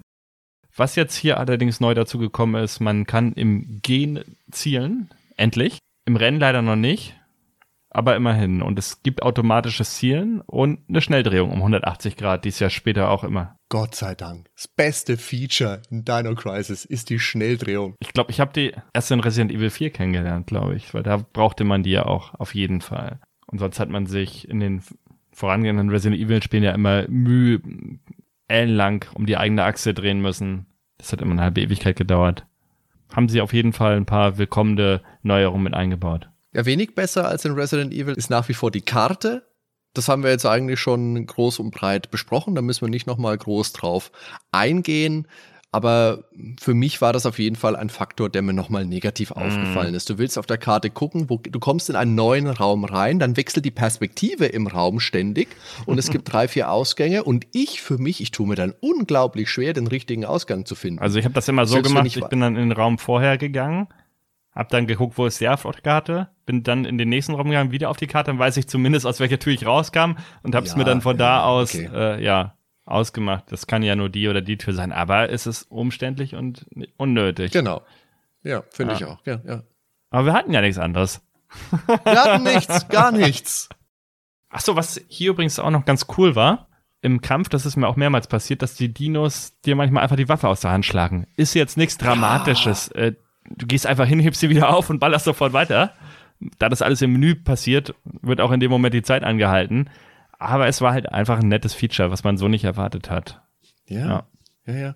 Und dann gab's ja auch noch diese Danger-Situationen, also im Endeffekt äh, Szenen, wo ein Saurier auf dich drauf springt oder so ein Flugsaurier dich entführen will und dann steht Danger da und du musst ganz schnell einen Knopf drücken. Also eigentlich nur Button-Mashing-Sequenzen, mhm. aber das ist nett, um ein bisschen die Spannung naja, ich, ich sage jetzt nicht, um die Spannung zu erhöhen, aber es ist nett. Ja, ist schon ganz nett. Also, also nicht so gut wie die Quicktime-Events, die man ja zum Beispiel aus der Shamu-Reihe kennt, aber. Oder aus Resident Evil 4. Ja. Oder aus Resident Evil 4. Stimmt, da habe ich sie auch erst kennengelernt tatsächlich. Ja. Aber bringt halt ein bisschen Abwechslung mit rein, wie du schon sagst. Ja, ja. Und was auch super cool war, finde ich, dass du hier auch bluten kannst. Das heißt, du wirst vom Saurier verletzt, du blutest, das siehst du dann logischerweise, dass du beim Laufen Blutstropfen verlierst. Und so können dich die Dinos dann auch leichter wittern, deine Spur aufnehmen. Und dann musst du dir erstmal ein Hämostatikum suchen und deine Blutung stillen. Das fand ich toll. Ja. Oder du nimmst gleich das gepimpte Medipit, äh, Medikit, dann ist das, glaube ich, die Blutung direkt mit ja, ja, na klar, aber die, kann, du kannst dir da auch da wieder Sachen selber zusammenmixen. Mhm. Das ist auch ein Element, wo wir später noch drauf äh, zukommen, aber da kann, kannst du ja auch das Hämostat gleich mit verbrauchen. Genau, na klar, ja. Nochmal zu dieser ähm, Danger-Situation. Ich hatte eine einzige, die war aber optional. Da bin ich an diesem Fahrstuhl wieder zurückgegangen. Also da war der dieser große Fahrstuhl, der so groß war wie ein Raum, so eine Plattform, die dann runtergefahren ist. Und da an einer Stelle bin ich zurückgegangen und dann stürzte der Boden ein. Und dann ist man in eine Grube quasi äh, gefallen. Hattest du die auch? An die kann ich mich nicht erinnern, aber du warst selbstverständlich in, auch in dieser Situation, wo der Flugsaurier dich packt und dann in den Ventilator gezogen ja, gut, wird. Da ist er ja reingeflogen. Ah, Spoiler. nee, aber äh, worauf ich hinaus wollte, ich habe die nicht geschafft. Ich habe die zwei, dreimal probiert. Ah, okay. Hab dann permanent A gehämmert und jedes Mal bin ich draufgegangen und habe dann eins von diesen Wiederbelebungskits automatisch benutzt. Und dann war mir das zu doof, dann habe ich gesagt, nö, dann gehe ich halt den anderen Weg. Und das war eh der richtige. ich weiß nicht, warum man da lang gehen konnte überhaupt, aber. Ich mag ich nicht. Später mehr. war ich dann von der anderen Seite da und dann war der Weg schon eingestürzt. Obwohl ich da in diesen Run mhm. gar nicht lang gegangen bin. Mysteriös. Ja, ja. Dann können wir ja zur Musik kommen. Hatten wir ja vorhin schon mal kurz angesprochen. Ist halt immer so unterschwellig, so eine Soundkulisse, ähm, sehr ambient-like, wenn wenig los ist. Ja, aber wenn dann eben die Gegner kommen und die Action losbricht, dann wird's richtig hektisch, sag ich mal, chaotisch nahezu schon. Also, ja. und zwar haben sie wohl so einen Free Jazz mit eingebaut. Musste ich tatsächlich auch dran denken, ähm, als ich das Spiel gespielt habe. Das klang teilweise sehr jazzig, auch die haben, mhm. glaube ich, sogar ein Klavier benutzt dann, mit diesen ganz wilden Tönen, alles durcheinander gespielt. Ist Geschmackssache. Ja. Also es wirkt schon äh, bedrohlich irgendwo, hektisch, ähm, drückt ganz gut aus, was wohl in dem Charakter gerade vor sich geht. Aber ich fand es jetzt nicht so gut wie die Horrormusik aus Resident Evil, wenn da die Gegner kommen.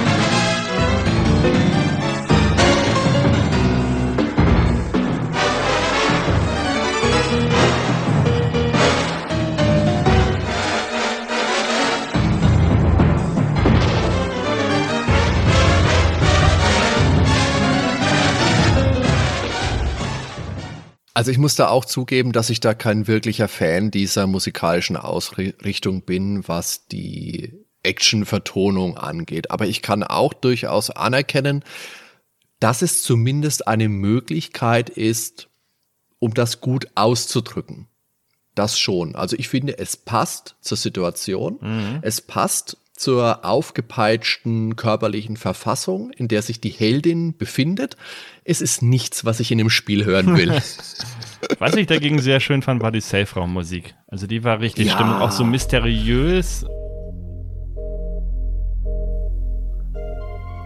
Nicht ganz so beruhigend, sag ich mal, wie die bei mhm. Resident Evil beim Remake. Ja. Also das ist ja wahrscheinlich dieselbe wie bei Resident Evil 1 auch, nur ein bisschen geupgradet vom Sound, aber die hatte was ganz eigenes hier.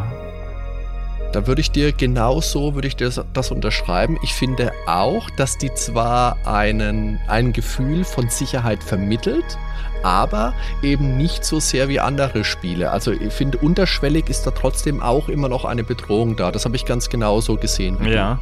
Wo wir aber gerade bei den Safe Rooms sind, was ja auch ein ganz tolles Feature von Dino Crisis war, dass man keine Farbbänder gebraucht hat, wie bei Resident Evil zum Speichern, sondern dass du wirklich, wenn du den Safe Room verlassen hast, an der Tür automatisch speichern konntest. Wie nervig das früher immer war. Also, ja. was bei Resident Evil hast du ja sowieso nur, ich glaube, acht Plätze im Inventar gehabt, also nochmal weniger als bei Dino Crisis. Bei Dino Crisis müssten es zehn sein, kann ich mich jetzt gerade nicht festlegen. Mhm. Aber du hast ja immer so ein Farbband gebraucht. Und entweder hast du da diese mystisch-magischen Hokuspokus-Zauberboxen benutzt, die in den Safe Rooms rumstanden, wo immer dein ganzes Inventar von einem Raum zum anderen transportiert worden ist. Hattest da eins drin. Aber du konntest mit einem Farbband ja auch immer nur, sagen wir mal, zweimal speichern dann war das Farbband verbraucht, dann konntest du nicht mehr speichern. Du hast immer ein bisschen suchen müssen, du hast es immer gebraucht und wenn du es getragen hast, hat es dir immer einen Slot blockiert. Ja. Das war einfach nervig. Und das ist ein willkommenes Feature, dass das endlich rausgeflogen ist. Das sehe ich genauso. Allerdings, was ich gar nicht mag, das sind diese neuen Boxen, die man mit diesen Steckern öffnen kann. Ja. Dass die dann nicht verbunden sind wie so eine magische Kiste, leider. Mhm. Weil ja, du hast. Aber das ist doch realistisch, Ben. Du willst es doch nein, realistisch. Ich möchte es nicht realistisch. Ich möchte Spielspaß. ja. Nee, tatsächlich ist es so, du hast halt Boxen und brauchst da immer diese Plugs, ne? Diese Sicherung oder genau. Stecker für. Stecker, ja. Und entweder brauchst du ein, zwei oder drei, je nach Inhalt dieser Box und ja, wertvoll, also wie wertvoll der Inhalt ist. Und dann hast du welche, die haben nur Heilung, dann hast du welche, die haben nur Waffen oder Munition besser gesagt und dann hast du gemischte der Kritikpunkt ist nur, du legst irgendwas in, in, so eine Box rein oder nimmst du was raus. Also du kannst halt auch Gegenstände, die du zu viel hast, ablegen dort. Das Problem mhm. ist, du weißt nachher nicht mehr erstmal, wo diese Box ist, weil diese wird auf der Karte nicht angezeigt. Das stimmt, ja. und du weißt nicht mehr, in welche Box du es abgelegt hast. Das heißt, es kann passieren, dass du da irgendwie Shotgun-Munition irgendwo abgelegt hast, bist nachher im ganz anderen Abschnitt schon und hast vergessen, die zu holen. Ja, oder weißt einfach nicht mehr, wo diese ist, weil diese gibt's halt in jedem Gebiet bestimmt acht, neun solche Boxen. Du weißt gar nicht, welche du geöffnet hast. Also du müsstest das im Prinzip alles dir irgendwo notieren. Es ist jetzt nicht mega dramatisch, aber es, ich fand schon äh, sehr störend. Was sie natürlich gut gemacht haben, dass jegliche Story-Items keine Slots mehr belegen. Das war super. Ja, also genau. du hast nie äh, irgendwo, dass du einen Schlüssel nicht mitnehmen kannst, weil du jetzt noch eine Heilung zu viel hast oder musst erstmal was einnehmen, was du eigentlich gar nicht brauchst oder so. Äh, Das Mhm. war super. Allerdings Munition wiederum verbrauchen Slots. Das fand ich komplett unnötig. Ja, soweit war man dann leider noch nicht mit dem Inventarsystem. Insgesamt eher unbefriedigend wieder dadurch, dass du halt durchs Inventar vieles liegen lässt oder legst dann irgendwo was ab und dann bastelst, also gerade das Backtracking wird dadurch enorm gefördert wieder. Dass ich mir erstmal Sachen zusammengebaut habe und dann wieder abgelegt, dann wieder raus. Äh, Waffen werden auch nicht automatisch zusammengelegt, Munition. Das heißt, du hast Ja, ja. du kannst von jeder Munition, ähm, kannst du, das ist festgelegt, wie viel Munition jeweils ein Slot verbraucht. Zum Beispiel bei Pistolenmunition, da sind es 34 Schuss, kannst du maximal in einem Slot unterbringen. Bei Granaten sind zum Beispiel nur 10, nee, sechs sogar nur, sechs Granaten und bei Shotgun sind 10. Und wenn du jetzt meinetwegen drei Granaten hast und dann nochmal drei Granaten, dann legt er das nicht automatisch zusammen auf gleich sechs und verbraucht ein Slot, sondern du hast zwei Slots verbrauchst und musst dann extra auf die Sortieren-Funktion gehen. ja, das stimmt, das ist blöd. Ja, ja. Spiel legt ein Steine in den Weg, wo es nur kann, teilweise. Aber das ist doch mit den alten Sachen. Wir hatten ja nichts anderes. Wir hatten nichts, gar nichts. Was wir aber hatten in Dino Crisis, was ein cooles Feature war, finde ich, dass du Sachen auch mm, selber herstellen, mischen konntest. Bei Resident Evil 3 gab es ja dann auch das Feature, dass man sich Munition selber machen konnte. Da hat man extra dieses Munitionsherstellungsgerät, so heißt das. Äh, Und in Dino Crisis konntest du zum Beispiel Pfeile zusammenmischen. Und da konntest du dann normale Betäubungspfeile machen, beispielsweise, mit denen die Dinos dann schlafen gelegt wurden. Du konntest aber auch äh, One-Hit-Kill-Pfeile zusammenmischen. Ein Treffer und der Saurier war hin. Und das fand ich, ich fand das auch cool, dass man die Saurier überhaupt schlafen legen konnte. Die Idee dahinter finde ich ganz nett, weil ein Saurier natürlich ist ein lebendiges Wesen und die Untoten aus Resident Evil und die ganzen, das ganze andere Gedöns, das, das ist eben nicht lebendig. Na gut, die Hunter vielleicht schon, aber egal. Die Zombies nicht. Und das ist einfach nett, weil so der Dino per se ist jetzt auch mal nicht von Haus aus böse oder von Haus aus eine Waffe, wie es bei Resident Evil Biohazard heißt ja im, im japanischen Original, also eine, eine biologische Waffe ist, sondern das sind einfach Lebewesen, die halt Hunger haben. Die armen Kleinen, Oh. für ihre Kinder, für die Babys. Keiner denkt an die Kinder.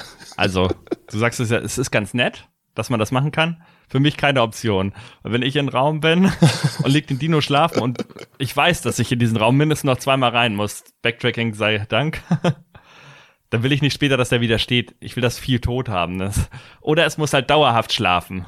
Das ist ein ganz wichtiger Punkt, Ben, auch für, von meiner Seite ein starker Kritikpunkt, zu dem wir später noch kommen. Da habe ich eine Situation, wo ich später noch was zu Oh sagen ja, muss. ich weiß- lass uns aber erstmal, lass uns erstmal weitermachen. Ja, nee, tatsächlich, ich habe es einmal ausprobiert und war dann enttäuscht, dass er nach relativ kurzer Zeit wieder aufgestanden ist, der Dino, wo ich noch nicht mal den Raum, glaube ich, fertig hatte. Was vielleicht ganz nett wäre, schlafen legen und dann in dem Moment erschießen. das habe ich jetzt gar nicht ausprobiert, aber ich habe tatsächlich versucht, mir meine ähm, Pfeile, wenn dann so zu pimpen, wie du sagst. Das geht ja mit diesem Wiederbelebungskit. Musst du halt mit der stärksten Ja. Pfeilart kombinieren. Dann kriegst du aus drei langen Schlafpfeilen einen tödlichen Pfeil. Genau. Ja, ja. Nachher hatte ich tatsächlich einmal die Situation, hatte ich drei tödliche Pfeile in einem Slot zusammen. Und das sind schon die super Dinger. Das Allerdings ist schon. habe ich mir auch Gedanken gemacht, was ist das für ein Spiel, in dem die beste Waffe so ein puppeliger Pfeil ist? Also vom Effekt jetzt her. Der Granatwerfer ist ein Witz dagegen. Also der macht halt viel, viel weniger Schaden. Und dann kommt nur einmal so ein Pfeil. Pum! Und dann ist das die Ja. tödlichste Waffe im ganzen Spiel eigentlich. Das ist so ein krasser Gegensatz irgendwo. Es ist natürlich befriedigender, befriedigender, wenn der Dinosaurier einfach in einer Blutfontäne explodiert. Richtig. Du musst das Bett dann einfach auseinanderfetzen. Aber das wirst du hier nicht sehen. Zerfetzen tun nur die Menschen. Dafür aber eindrucksvoll, beziehungsweise man sieht ja meist nur die Ergebnisse. Ja. Die sind ja da schon zerfetzt. Ich wollte noch was mit einer Waffe erzählen. Die Pistole, die kann man ja upgraden. Und du kannst alle Waffen upgraden. Du kannst alle ja. Waffen upgraden, genau. Bei der Pistole hatte ich später ein Upgrade gefunden. Das war irgendwie nur für eine Zielverbesserung oder so. Hab dann, ich sag mal, ja, im letzten Viertel des Spiels erst herausgefunden, dass ich eine bestimmte Munitionsart, die ich immer gefunden habe, gar nicht benutzen kann, weil ich nicht die richtige Waffe dafür habe. Nämlich nicht die Glock ja. 34, sondern ich brauche ja. die Glock 35. Dann habe ich im Internet geguckt, hey, Glock 35? Ja, du hättest das Upgrade aus dem Safe holen müssen. In der Launch. Die habe ich auch verpasst, ja. Ich stand halt vor diesem Safe und wollte nicht schummeln, dass ich mir einfach den Code irgendwo abschreibe. Ich weiß jetzt, letztendlich habe ich es nachher doch gemacht, als ich nämlich wieder zurückkam. Und das ist erst ganz, ganz, ganz am Ende. Dann kannst du mit dem Fahrstuhl, wenn du die super Keycard hast, kannst du wieder ins Anfangsgebiet zurückkommen. Und dann habe ich sie mir geholt. Und jetzt kommt's ja. Ich habe diese Waffe dann ausgerüstet, habe die Munition ausgerüstet, die ich schon seit einer halben Ewigkeit im Spiel hatte. Habe ich dann in irgendeiner von diesen roten Boxen hatte ich die zwischengelagert. Ich wusste Gott sei Dank noch in welcher. Und dann kommen da zwei Velociraptoren an. Ich baller mein ganzes Arsenal da drauf und da passiert nichts. Ich glaube, ich habe es drei Anläufe probiert. Beim dritten Mal habe ich es dann mit einigermaßen wenig Schaden geschafft, mit ja, 20 Schuss zwei Dinos zu erledigen habe ich mir gesagt, ja, auf die Waffe hätte ich auch verzichten können. Also im Prinzip die Pistole kannst du in jeder Hinsicht vergessen. Also es ist einfach eine Mistwaffe. Ich dachte jetzt, die aufgepimpte Pistole ist jetzt das Ding und ist der Shotgun ebenbürtig, aber nichts da. Übrigens noch ganz interessant, für die Bewegungsabläufe der Saurier, da haben sich die Mitarbeiter vom Capcom Gedanken gemacht und haben sich da an unserer Jetztzeit orientiert. Da nahm man dann Bewegungsabläufe von Krokodilen und Hunden zum Vorbild und für die AI hat man sich an Raubtieren orientiert, die Menschen gegenüber keine Furcht zeigen. Zum Beispiel Löwen oder Tiger. Aber so wirklich zufrieden war Mikami dann nicht mit dem Ergebnis. Er hat sich da wohl eine noch komplexere künstliche Intelligenz gewünscht, in der jeder Dino eine individuelle Persönlichkeit gehabt hätte und sein Verhalten gegenüber dem Spieler angepasst hätte. Ähm, ich weiß jetzt nicht, ob das wirklich dem Spielspaß förderlich gewesen wäre, wenn man ja vor jedem Dino erneut steht und es funktioniert einfach keine Taktik, weil das wieder eine neue Persönlichkeit ist. Ja. Klingt in der Theorie ganz witzig, aber ich glaube, das ist relativ praxisfern, der Gedanke. Ist auch sehr ambitioniert, muss man schon sagen. Ja.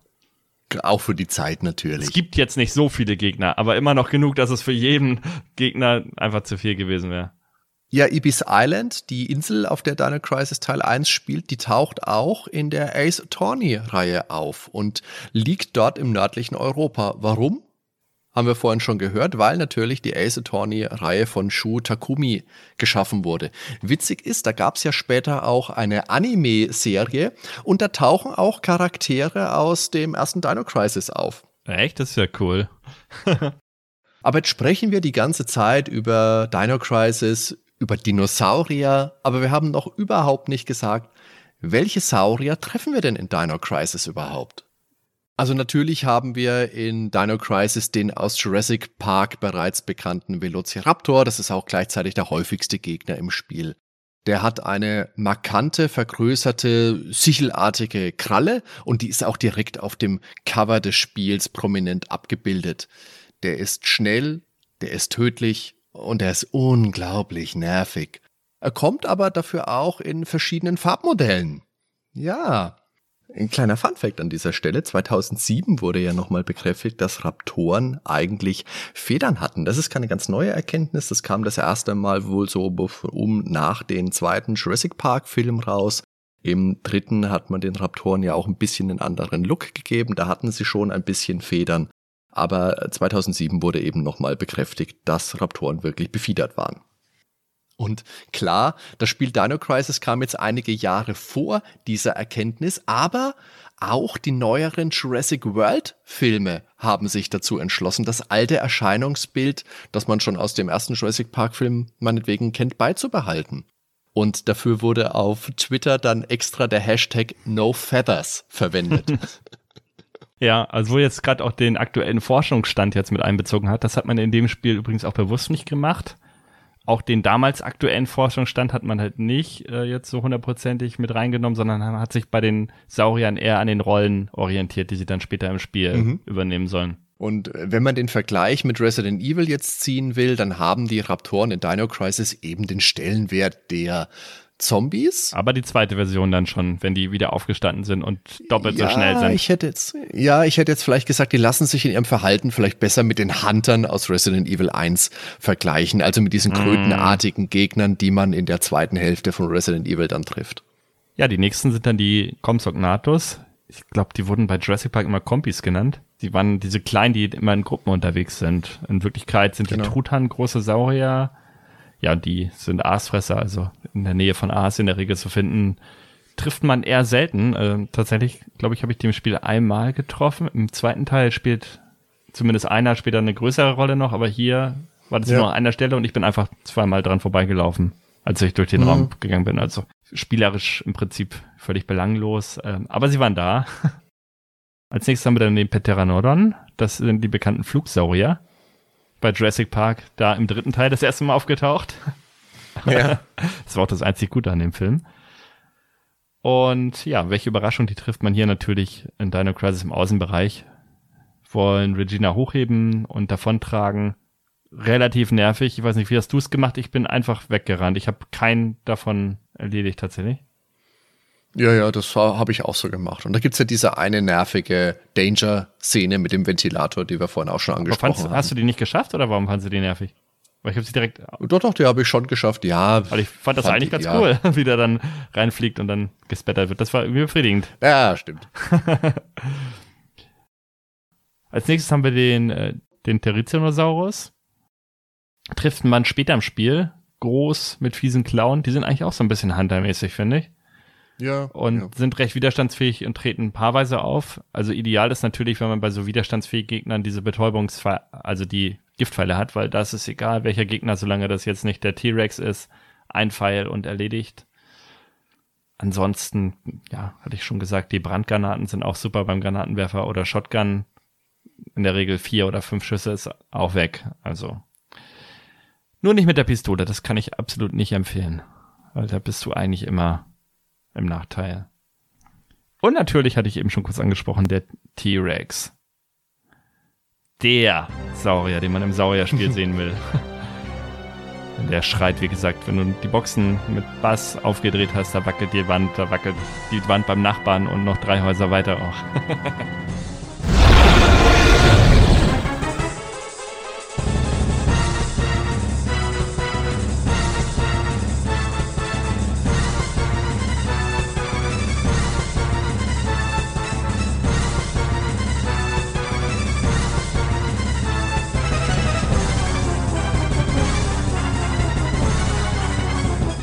Erinnerst du dich an diese Tech-Demo eigentlich von der PlayStation?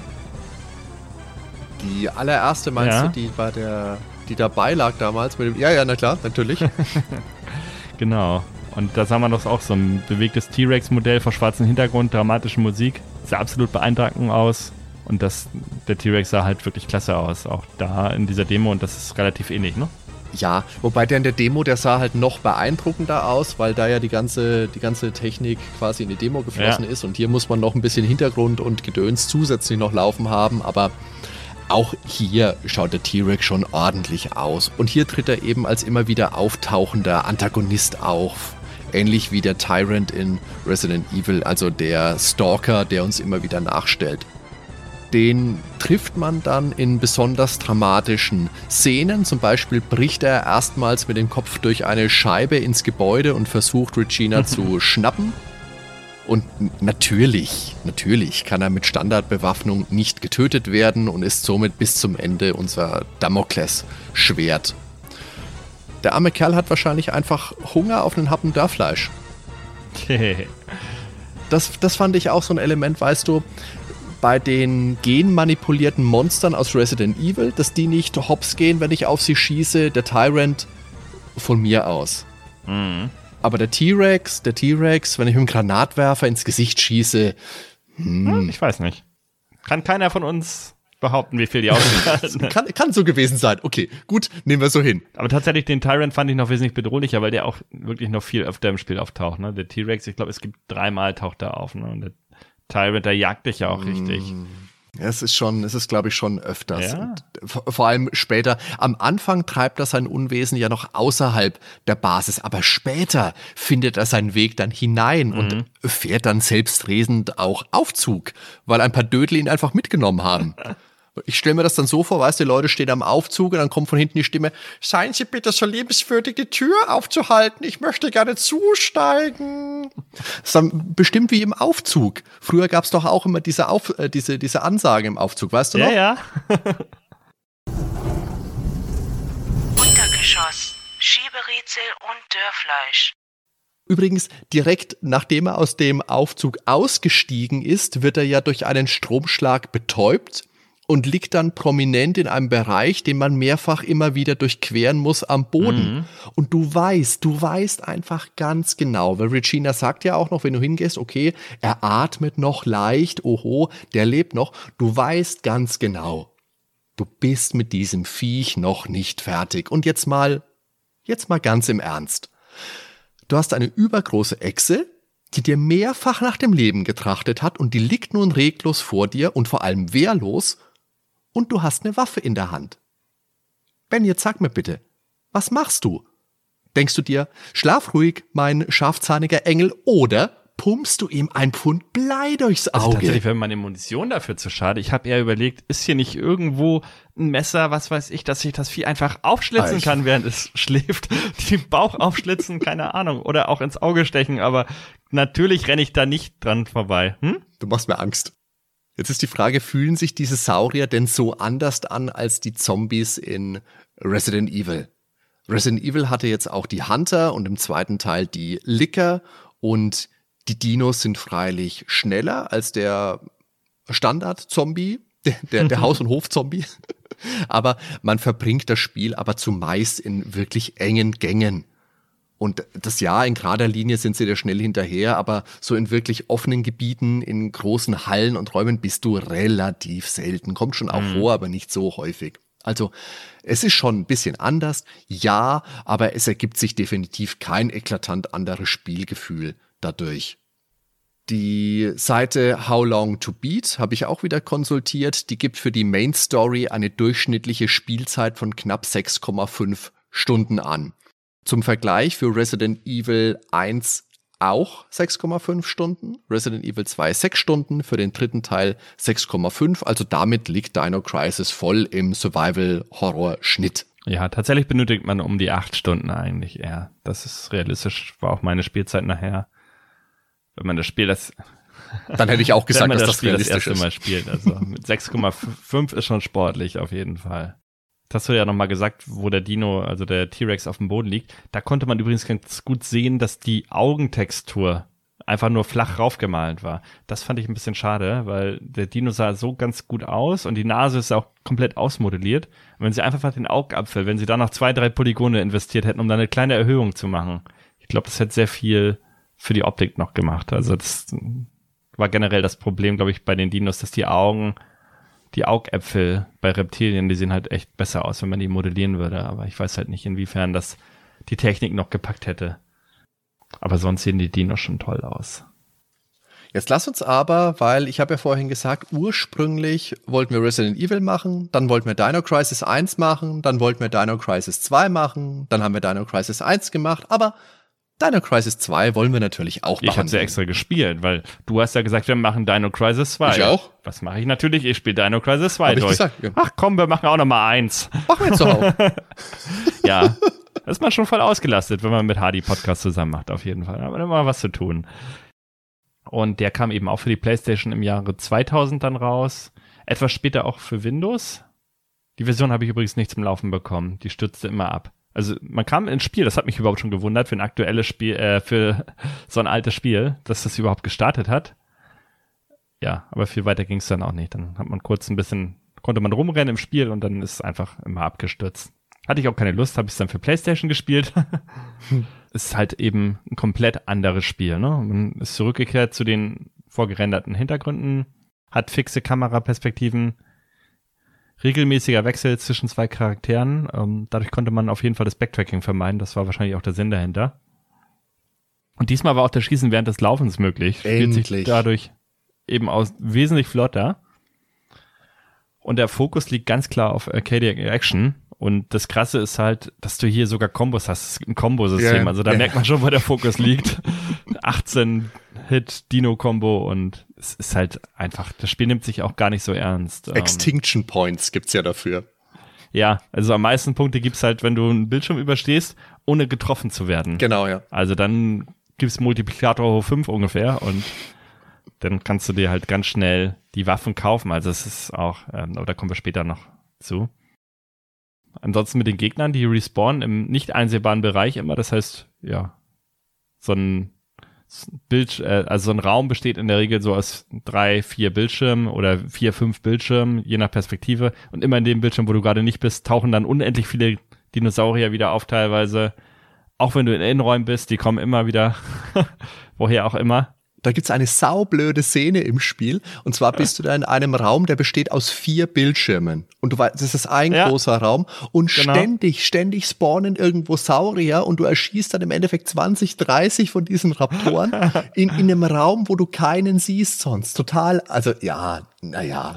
Lu- Lustig wäre, die, wenn die ganzen Leichen noch liegen bleiben würden, was sie ja nicht tun. Ja, nein. Dann hättest du dann ja einen Dinohaufen bis zur Decke. Passen gar nicht in den Raum rein, alle. Aber das Übersichtsproblem ist halt immer noch da. Das heißt, auch bei dem Spiel musst du dich auf jeden Fall auf deine Reflexe und, de und die Geräusche verlassen. Also das hilft enorm beim zweiten Teil weiter. Wenn du irgendwas hörst, schieß einfach. Du wirst schon was treffen im Dschungel. und die Gegner halten wesentlich weniger aus. Ja, also genau. kann man einfach draufhalten. Munition hat man mehr als genug. Und das ist wirklich ein reines Action-Game. Spiel fühlt sich auf jeden Fall wie eine wilde Highscore-Hatz an und nicht wie ein Horrorspiel, bei dem der Tod hinter jedem Wacholderbusch lauert. Ja, die Geschichte, die Geschichte von Dino Crisis 2. Hm. Also die spielt ein Jahr nach den Geschehnissen aus Teil 1, also im Jahr 2010. Und abermals kommt eine Spezialeinheit darin vor und die kommen mit einem Boot durch ein Zeittor, um die verschwundene Stadt Edward City zu suchen. Ja, Städtenamen in Capcom Horrorspielen, das ist auch ein Kapitel für sich. Edward City. ja, weil natürlich wurde insgeheim weiter an der dritten Energie aus dem ersten Teil geforscht und natürlich ging wieder irgendetwas ganz, ganz furchtbar schief. Regina ist diesmal als Expertin für wahrscheinlich Saurier-Hinterntreterei dabei und im Wechsel mit ihr spielen wir den Serien-Neuzugang Dylan My name is Dylan. Mit der 90er Boyband-Gedächtnisfrisur. Warte mal, Dan nicht auch so eine Frise eigentlich? Die würde ihm zweifellos hervorragend stehen. Ich glaube auch. Die Technik wurde, wie schon erwähnt, wieder etwas weniger ambitioniert angesetzt als noch im ersten Teil. Dafür gab es nun auch Außenbereich mit massig Dschungel. Endlich, genau das hatte dem ersten Teil meinem Empfinden am meisten gefehlt. Und einen Unterwassereinsatz gibt es diesmal auch. Und wir sind am helllichten Tag unterwegs. Dadurch fühlt sich das Setting deutlich mehr nach Jurassic Park an als noch im ersten Teil. Der war ja eher Jurassic Tiefgarage. Insgesamt ist die Umgebung echt hübsch. Also da sieht man richtig, wie die Natur Bereiche zurückerobert, gerade später in der Stadt. Und wie gesagt, das Setting, das gefällt mir viel, viel besser als noch im ersten Teil. Ja, da bin ich auf jeden Fall voll und ganz bei dir auch. Den Unterwasserpart, den fand ich übrigens sehr stimmig, weil man da ja so einen Taucheranzug anhat und kann Mhm. sich dann entsprechend eingeschränkt bewegen, aber ja, kommen dann Man immer kann so springen. unter. Ja, Plötzlich. klar, richtig. Und mit so einem Düsenantrieb hinten raus. Ja, ja. Und das ist, aber auch diesen Effekt, wie man unter Wasser ist, den haben sie richtig cool gemacht. Und der Sound dazu, also Ja. da war ich äh, sehr angetan von der Atmosphäre. Ich finde ja Unterwasserbereiche sonst in Spielen oft, äh, ist oft der Tiefpunkt von Spielen. Gerade Wassertempel, Zwinker, Zwinker, Kicher, Kicher. Aber hier hat ja, alle mit nicht dem gestört. Wassertempel, der ist gar nicht so schwer. nee, nee, also rätseltechnisch war es ja eigentlich jetzt nicht so herausfordernd. Der gute Und der- Rätsel. Rätsel kannst du und- eh knicken im zweiten Teil. Ja, und der Bosskampf war halt geil. Ja, Auch, ähm, ja. Jetzt auch nicht besonders schwer, aber Nerven aufreiben, sage ich mal. Was ich aber auch sagen muss, die Natur, hast du ja eben schon gesagt, die ist echt wunderbar umgesetzt. Also das Dschungelfeeling. Ich erinnere mich besonders an eine Stelle, wo man über so eine Brücke lief Ja. oder unter so einer Brücke.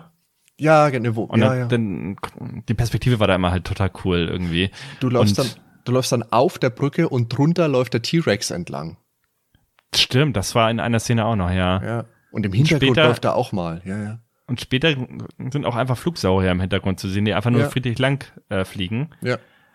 Oder da waren auch mal so auf der Herde, äh, so, so eine Herde unterwegs, auf der Ja, Weide dann, ne? ja, ja, die dann einfach nur friedliche Dinos, die einfach nur im Genau. Hintergrund so lang laufen. Also solche Sachen haben auch dieses Jurassic Park Feeling auf jeden Fall Genau. wieder Ja. rausgeholt. Das war schon richtig gut gemacht. Aber ich kann auch eben Kritiker verstehen, die sagen, nee, das Spiel ist überhaupt nicht meins, äh, wenn die den ersten Teil erwartet haben. Ne? Das geht halt in eine komplett andere Richtung. Genau. Ja, ansonsten trifft man da in dem Spiel auf so mysteriöse, behelmte Angreifer. Da weiß man natürlich erstmal noch nicht, was das damit auf sich hat. Aber man kann einen von denen überwältigen, beziehungsweise eine ist es eigentlich, nämlich ein junges Mädchen namens Paula. Und die kann aber nicht wirklich sprechen und fühlt sich aber sehr zu Dylan hingezogen. Ich weiß gar nicht, die ist so 17, 18 vom Alter her, ne? Ja. Ich dachte, ich dachte erst, die steht auf den, aber nein, tut sie nicht. Das würde auch nicht zur Geschichte passen. aber was da mit auf sich hat, ähm, das wird halt später dann im Spiel erklärt. Ja, die Auflösung dieser Geschichte, das, Adi, das, das ist für mich echt einfach der Gipfel der Capcom Survival Horror Hanebüchnerie. Ich will das jetzt eigentlich echt einfach nicht spoilern, aber da ist der Zeitreise-Gaul einfach komplett amok gelaufen. Ich glaube, das reicht schon in Worten dazu, ja. Ja, ansonsten Fokus auf Action, viele verschiedene Waffen und was halt ganz nett ist, dass man die Waffen an so Terminals kaufen kann. Das heißt, es kann nicht passieren, dass man eine bestimmte Waffe nicht findet, aber dann Munition im weiteren Spielverlauf dafür findet und gar nicht weiß, wie man die einsetzen soll. Und man kann die Waffen pimpen mit diesem Geld, was man halt bekommt. Eigentlich sind es Punkte, Highscores. Man investiert Highscores in Waffen. Also ja, ja, genau. man kriegt ja auch, das wird ja auch nicht erklärt, warum man jetzt ähm, dafür Punkte kriegt, wenn man besonders viele Dinos erledigt, ohne getroffen zu werden, warum dann eine Macht entscheidet, du kriegst dafür mehr Geld, um dir mehr Waffen zu kaufen. Also es ist halt einfach arcadig, ohne jegliche Erklärung dazu. Und du hast aber auch Waffen, die haben nachher richtig Wumms. Und sind vor allem futuristisch. Also es sind nicht nur die normalen, die normalen Standardwaffen, sondern es gibt auch so Energiewerfer und komisches Gedöns. Flammenwerfer ist auch cool. Ja. Aber mein Highlight waren die Doppel-Uzi, die auf zwei Dinos sind gleichzeitig, äh, Ja, also du kannst ja auf zwei Dinos gleichzeitig ballern, dadurch, dass du ein Auto-Aim hast, rennst du einfach mit gezogener Doppel-Uzi rum und ballerst und haust alles weg. Also das ist einfach spaßig, das Spiel. Genau, ja, ja, ja. Man darf da jetzt nichts, äh, ja, keinen Survival-Horror erwarten, auf jeden Fall nicht. Aber äh, ich hatte meinen Spaß.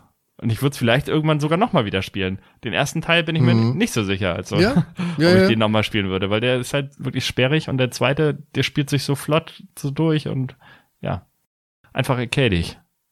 Ja, und ähm, Puzzle findet man dann maximal in Form von leg den Schlüssel dahin zurück, damit du einen anderen nehmen kannst.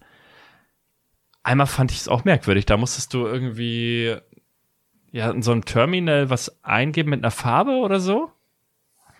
Und dann habe ich gedacht, oh Gott, jetzt muss ich hier jedes Mal wieder hin. Und da war das aber nur ein Rätsel im Endeffekt. Ja, ja, genau. Also ich dachte, da werde ich auf was Größeres schon eingestimmt und habe schon Panik geschoben. Das ist eine Stelle, da findest du, glaube ich, einen roten Schlüssel und dann kommst du an ein Terminal, das sind dann acht verschiedenfarbige Schlüssel Ja, und du musst genau. den roten zurückgeben, damit du den blauen meinetwegen nehmen kannst. Und da genau, habe und ich, ich auch dachte, man gedacht, kriegt jetzt immer nur einen Schlüssel und muss Genau. dann auch x-mal hinrennen. Aber nee, war nicht so. also das, da habe ich mir auch gedacht, das ist bestimmt aber ein Element, wo sie mehr mit vorhatten und daran gedacht haben, okay, das macht genau keinen Spaß, das lassen wir weg. Gott sei aber Dank. ja, Gott sei Dank. Gott Ja, sei Dank. Weil das wäre echt so ein Spaßkiller gewesen. Passt auch nicht zum Spiel. Ja. Also einmal war es noch so, da war man, ach so, man kann ja die Ortschaften wechseln mit dem Gefährt, aber dazu wird Hardy bestimmt auch noch mal was erzählen gleich, denke ich mal. Aber man ist einmal nachher am anderen Ort und dann findet man da irgendwie eine Schlüsselkarte und dann wird einmal wieder eingeblendet eine Szene vom Dschungel und dann muss man da wieder hin an die Szene. Die Ja, liegt dann genau. irgendwo im Wasser. Geht eigentlich. Also da kann man sich den Standort ungefähr zurechtreiben, aber da ist tatsächlich irgendwo mal ein Punkt, wo man ja wieder zurück muss und muss dann genau diese Stelle am Wasser finden. Kann ein bisschen nervig sein, aber ich habe es auch relativ schnell dann gepackt.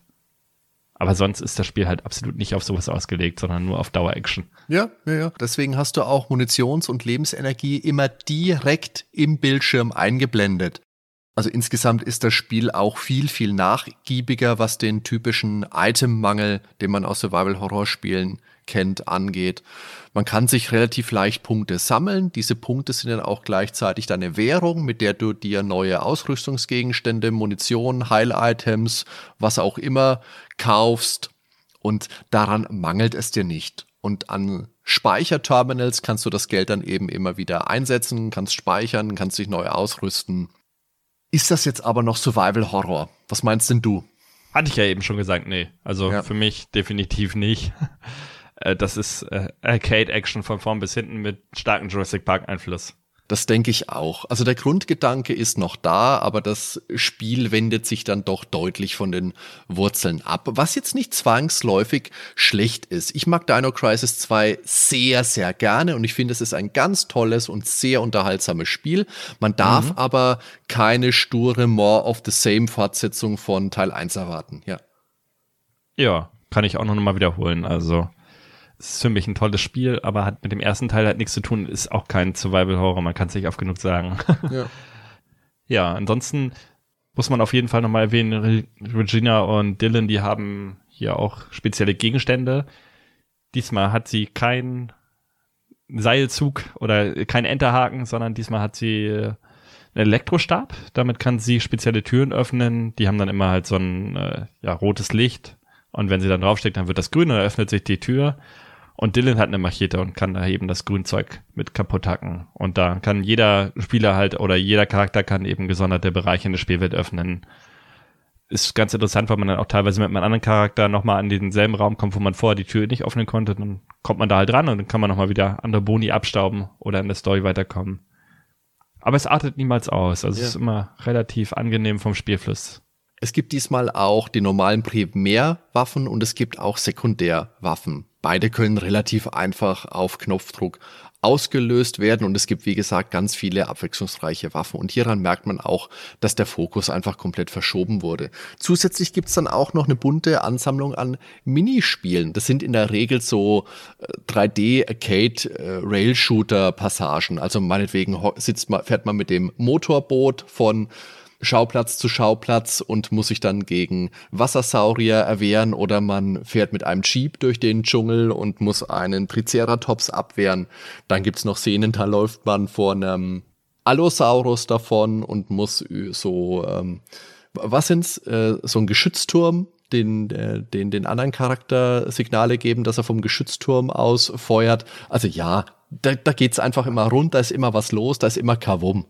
Ja, es ist so extrem kurzweilig, ne? Und mein Highlight, Ben, mein absolutes cool. Highlight ist ja, dass es eine Szene gibt, mit der man, äh, in der man mit einem Panzer vor dem T-Rex flieht und dann wirklich mit dieser Tanksteuerung, mit dieser Panzersteuerung, ja. die es ja auch in dem Spiel immer noch gibt, wirklich mal einen Panzer steuert. Das, da habe ich, das fand ich super, wirklich. Das war ganz, Control ganz the tank with a tank ja. control. Und jetzt hast du, weil wir die, die Compsognathus, die kommen natürlich auch wieder in Dino Crisis 2 vor. Und da gibt's eine Szene, wo dir einer von denen, ich glaube, eine Schlüsselkarte ist es, die klaut er dir und läuft damit davon. Ja, genau. Hast du dann so eine kleine Sequenz, wo du dem dann hinterherlaufen musst, du musst ihn einfangen und er will immer wegrennen. Das ist so. Du musst ja, immer so Türchen nett. auf und zu machen. Ja, nett, einfach nett. Also die ganze Geschichte ist einfach cheesy, wie man es erwartet. Ich fand sie am Ende sogar noch gar, die ist total, also am Ende wird sie wirklich super, super wirr. Unfassbar wirr. Also da saß ich wirklich da und habe gedacht, was, was, was, was? Viel schlimmer als bei allen Resident Evils gefühlt zusammen. Also mich verlieren ja eh die meisten Survival-Horror-Stories irgendwann unterwegs, wenn es Richtung Auflösung geht. So ist es ja nicht. Aber hier war es halt mal extrem. Ja, zu den Dinos ähm, ist hier im Prinzip ähnlich wie in Teil 1. Die Velociraptoren sind eben die Standardgegner. Was man nachher noch hat, ist ein Allosaurus. Den kann man am Anfang, glaube ich, gar nicht besiegen mit der einfachen Pistole und mit dem Gewehr. Aber dann kriegt man ja eben auch Granatwerfer und echt heftigere Waffen und dann ja, besiegt man die eben auch und die kommen dann später auch als Standardgegner schon. Sie sind, sehen im Prinzip aus wie so ein etwas kleinerer T-Rex dann. Ja, also, ja, ja. ja. Den T-Rex selber, den kann man halt auch wieder nicht besiegen, aber da kommt eine lustige Szene, wie der dann besiegt wird, sozusagen. Ansonsten gibt's noch die Plesiosaurier, die sind witzig, weil das sind die mit dem langen Hals, die man ja kennt, die im Wasser leben. Und meistens gibt's dann irgendwie so einen Steg oder sowas, wo man lang rennt. Und dann kommen die in Unmengen daraus, einer nach dem anderen. Da denkst du, wie viele können eigentlich in dieses Stück Wasser reinpassen? Und es schreien die dabei jedes Mal so lustig. Ähm, so Ja, ja. ähnlich wie bei Duke Nukem, wenn, wenn diese Tentakelviecher da diesen Schrei machen. ja, das war so. Auch einer meiner Highlights. Aber haben die dich jemals getroffen? Ich fand die extrem einfach, ehrlich gesagt. Einfach mit der Uzi langrennen, Die waren draufhalten. Ja, ja, das stimmt. Die waren einfach, ja. Da habe ich auch immer fast immer den vollen Score dann bekommen für den Bildschirm jeweils. Ja, genau. Ja, im Unterwasserabschnitt gibt's so Krokodilartige. Mosasaurier, die sind auch cool. Obwohl die auch schon echt äh, fies sein können, weil die, Die teilweise sind, so ja. schnell da sind. Ähm, das ist eigentlich so fast die Standardgegner, bis auf den Endgegner dann im Unterwasserabschnitt. Das ist ein na, von diesen Plesiosauriern mit diesen langen Hälsen. Da Im Wasserabschnitt, dann, ja, ja. Im Wasserabschnitt, genau.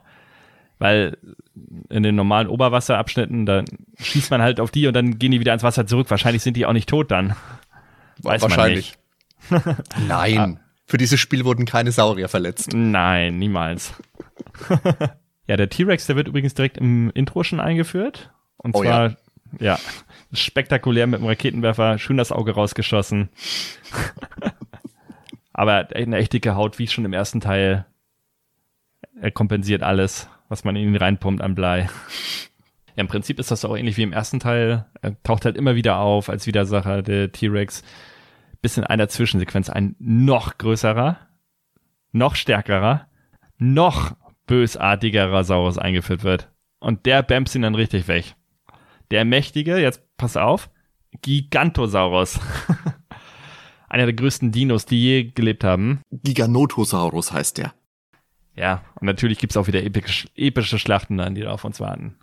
Toll gemacht. Ähm, es gibt übrigens ein Bonusspiel, wo man dann nachher auch als Dinosaurier selber kämpfen kann oder kann halt verschiedene, also wenn man das Spiel einmal durchgeschafft hat, dann kann man so eine Arena kämpfen und kann dann ja an Wellen von Gegnern gegen antreten und da kann man auch dann die Dinos selber steuern. Diese, diese Minispiele, ähm, das eine hieß ja Dino Colosseum, das war eben der Survival-Modus und Mhm. der andere, wo die Saurier gegeneinander gekämpft haben, das war natürlich Dino Duel.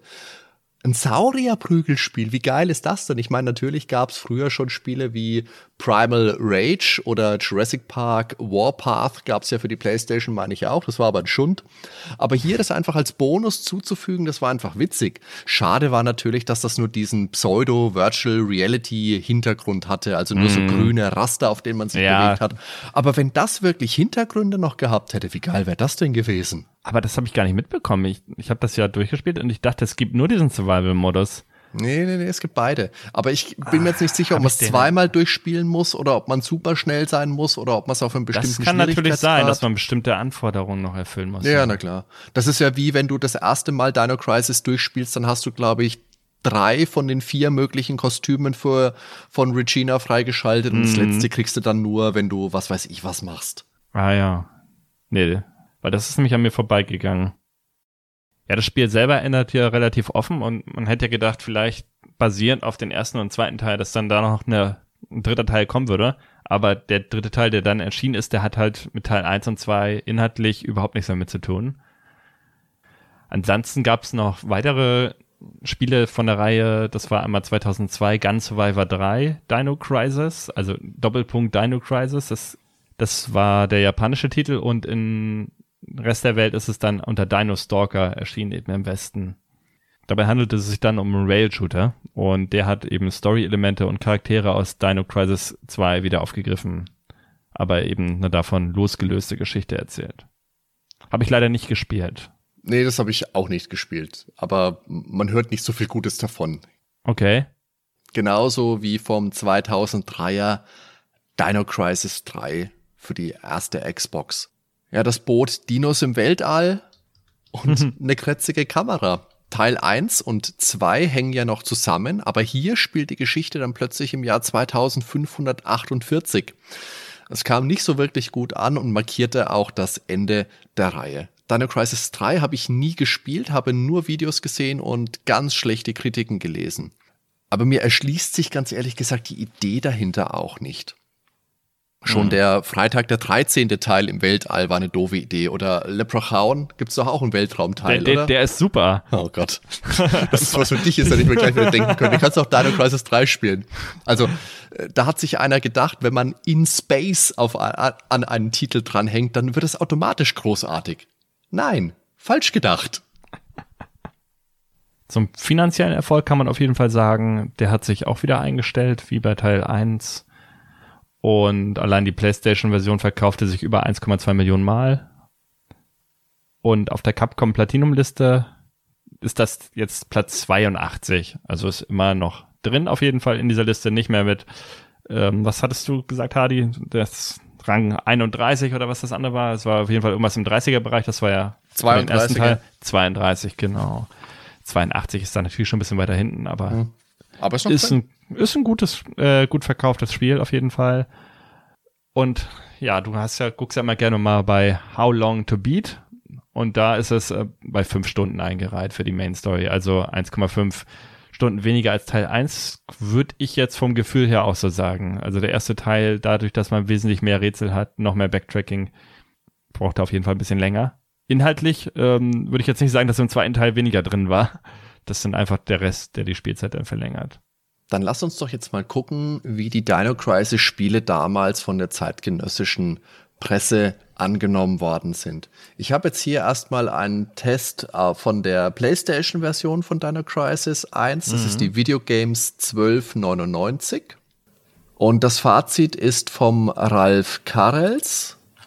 Und er sagt, Glückwunsch an Virgin für die mit Ausnahme der Balken gelungene Palisierung des Horrorschockers. Mir persönlich kommt allerdings der Action-Part, wenig Waffen und Dino-Arten, etwas zu kurz und die Codekarten und Itemrennerei gegen Ende zu gehäuft vor, um an Resident Evil vorbeizuziehen. Die Echtzeit-3D-Optik Klammer auf, allerdings ohne Möglichkeiten der Kamerabeeinflussung, Klammer zu, mag zwar das Geschehen flüssiger wirken lassen, zum Detailreichtum und damit der Atmosphäre der vorgerenderten Zombie-Räumlichkeiten, die gerade in Biohazard 3 Last Escape einen neuen Höhepunkt erreicht haben, fehlt jedoch noch eine Menge. Dennoch, bietet Dino Crisis spannenden Horrorspaß mit einer Top-Puzzle-Qualität, die es zu einem würdigen Vertreter von Capcoms Survival-Horror-Serie macht. Die nichtlinearen Ingame-Wege erspielbare Bonuskostüme und Games sorgen für die Langzeitmotivation. Gut, dass man auch die trashigen B-Movie-Dialoge beibehalten hat, die viel zum Spielspaß beitragen. Und es gab 85% Spielspaß. Ja, ist ja auf jeden Fall mit 85 Prozent schon ziemlich gut bewertet. Ja, wir hatten jetzt hier auch noch den Test zur Dreamcast-Version aus der Videogames 11 2000. Da hat es allerdings nur 60 Prozent bekommen. Und inhaltlich, ja, muss man zum Test sagen, da wird dem Spiel eigentlich nur vorgeworfen, dass es ja, eine exakte Umsetzung vom PlayStation, äh, von der PlayStation-Version ist, ohne da jetzt quasi, wie man es heute kennt, ein Remaster oder sogar ein Remake draus zu machen der letzte Satz eben auf diesen in allen Belangen überflüssigen Pores hätten wir mit Trost verzichten können. ja. Und das ist eigentlich auch der Inhalt des Tests und deshalb 60 Prozent ähm, geben die ja eben nur. Aber ich finde, das Spiel wird dadurch nicht schlechter. Und so weit auseinander ist es ja jetzt nicht, ne? Das ist ja jetzt nicht so, dass das Spiel irgendwie fünf Jahre später geportet wurde. Das genau. ist ein Jahr später auf der Dreamcast erschienen und da ist ein Spiel eigentlich noch nicht veraltet, zumindest in der Zeit sogar damals noch nicht. Ja, also ich finde das auch, da gleich nur 60 Prozent geben. Ich weiß da auch nicht so genau, was da die Erwartungshaltung wirklich gewesen sein will. Ob man da wirklich erwartet hat, dass da grafisch nochmal komplett rangegangen wird, keine Ahnung. Ja. Natürlich, wenn man es dann mit Code Veronica vergleicht, das dann ja damals wohl schon draußen war, das ist natürlich nochmal technisch besser, klar. Dann schauen wir uns doch mal die Tests für den zweiten Dino Crisis Teil an. Und das muss ich übrigens auch mal spielen, habe ich ja immer schon viel Gutes drüber gehört. Was Dino Crisis 2? Nee, Code Veronica. Ach so, ja, okay. Und zwar ist das die Videogames Ausgabe 12 2000.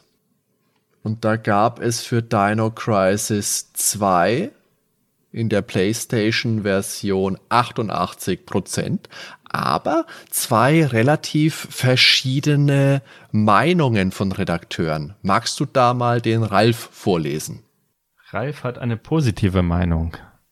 Da kann man also nicht sagen, Ralf reicht's. das ist eher Roland reicht's dann nachher. Aber jetzt kommt erstmal der Ralf. Wahnsinn. Du fängst Dino Crisis 2 an und kannst erst aufhören, wenn auch das letzte Riesenfliegen nach knapp sieben Stunden in den ewigen Jagdgründen geschickt wurde. Das ganze Survival-Horror-Erlebnis wurde diesmal mit dem neuen actionlastigen Gameplay garniert, das sämtliche Resident Evils auf der Playstation dagegen gnadenlos verblassen.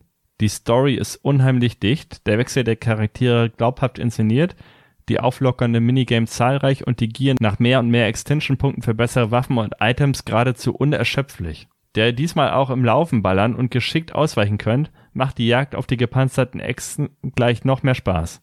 Dazu kommen aufwendig inszenierte Render-FMVs und auf der Playstation-Atmosphäre kaum zu überbietende gerenderte Hintergründe in allen Farben. Ich bin baff, dass Capcom noch so eine Steigerung auf 32-Bit-Niveau drauf hat. Bessere Unterhaltung ohne Hänger. Höre ich da RPG-Fraktion aufschreien? Fragezeichen. Gibt es von diesem Kaliber auf der Playstation ganz selten. Das ist schon fast Metal Gear Solid Niveau. Okay. Hammer. Das ist natürlich. Hm, okay. Also der, der Roland dagegen, ich würde jetzt nicht sagen, Roland reicht, sondern Roland rügt.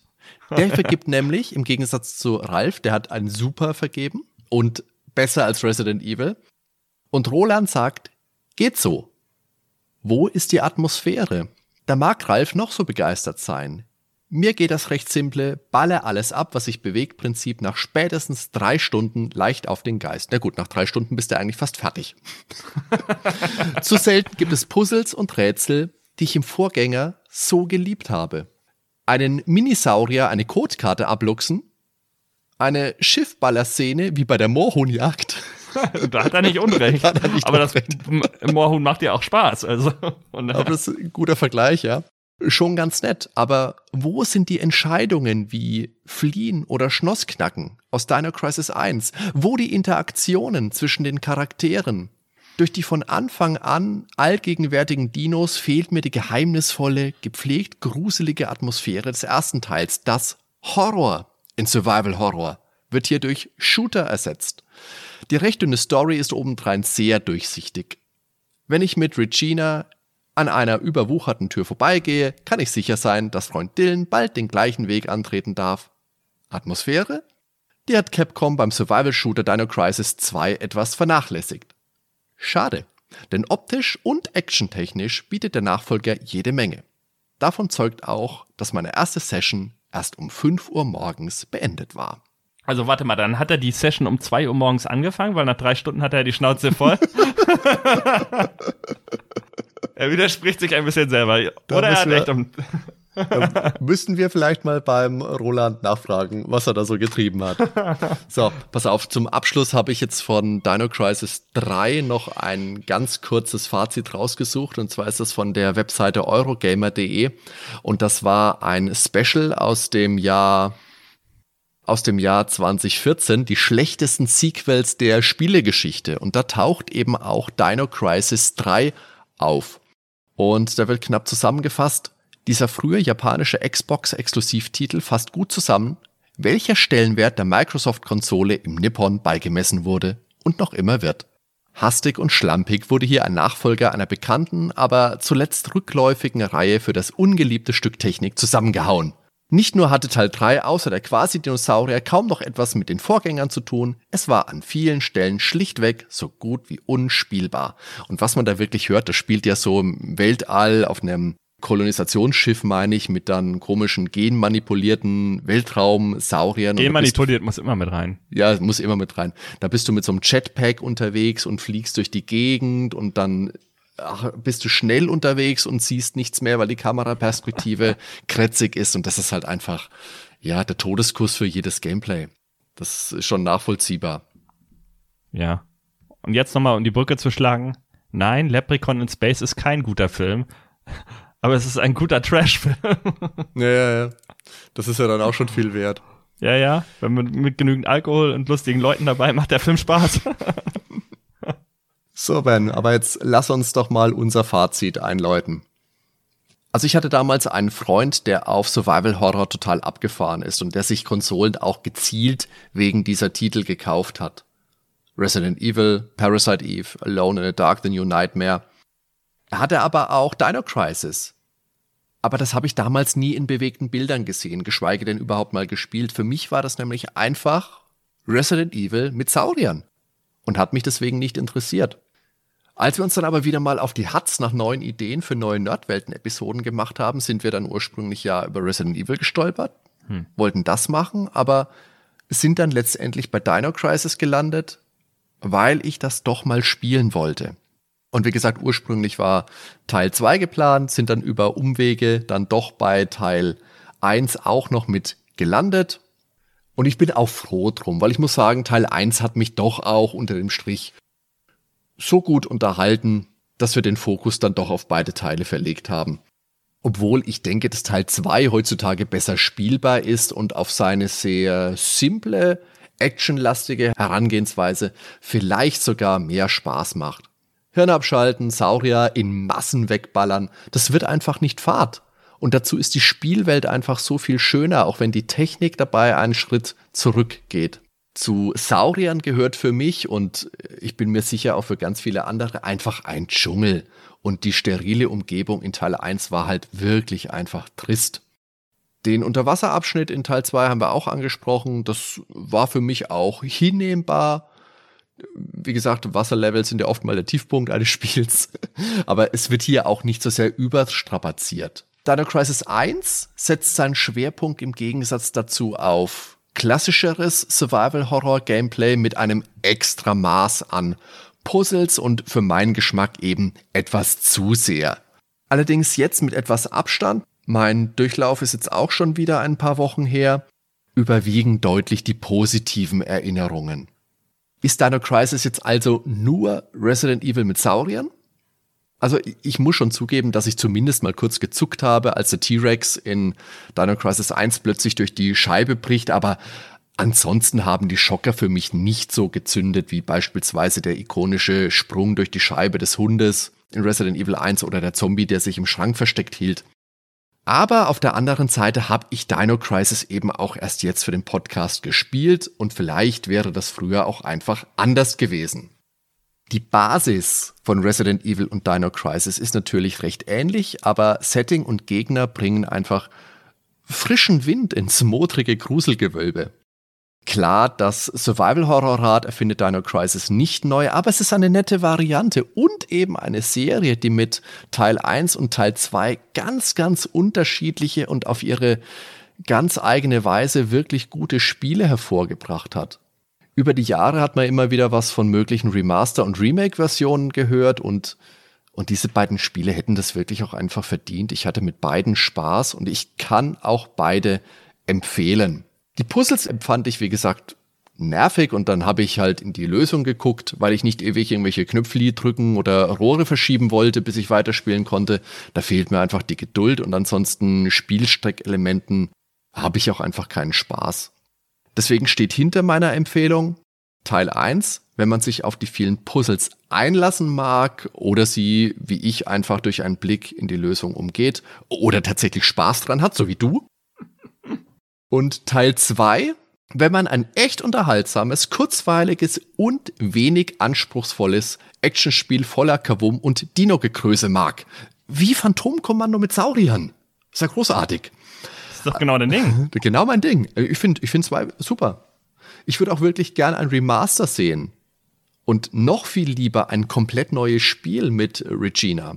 Dass die Reihe so schnell an Tritt verloren hat, ist nämlich einfach schade. Und so ein unrühmliches Ende hätte sie auch nicht verdient gehabt. Vor ein paar Jahren war ja wohl mal sogar ein neuer Teil bei Capcom Vancouver in Planung. Aber als man da die Pforten schließen musste, hat sich das auch im Sande verlaufen. Aber hey, es gibt neue Jurassic Park Filme. Warum nicht auch ein neues Dino Crisis? Was denkst du?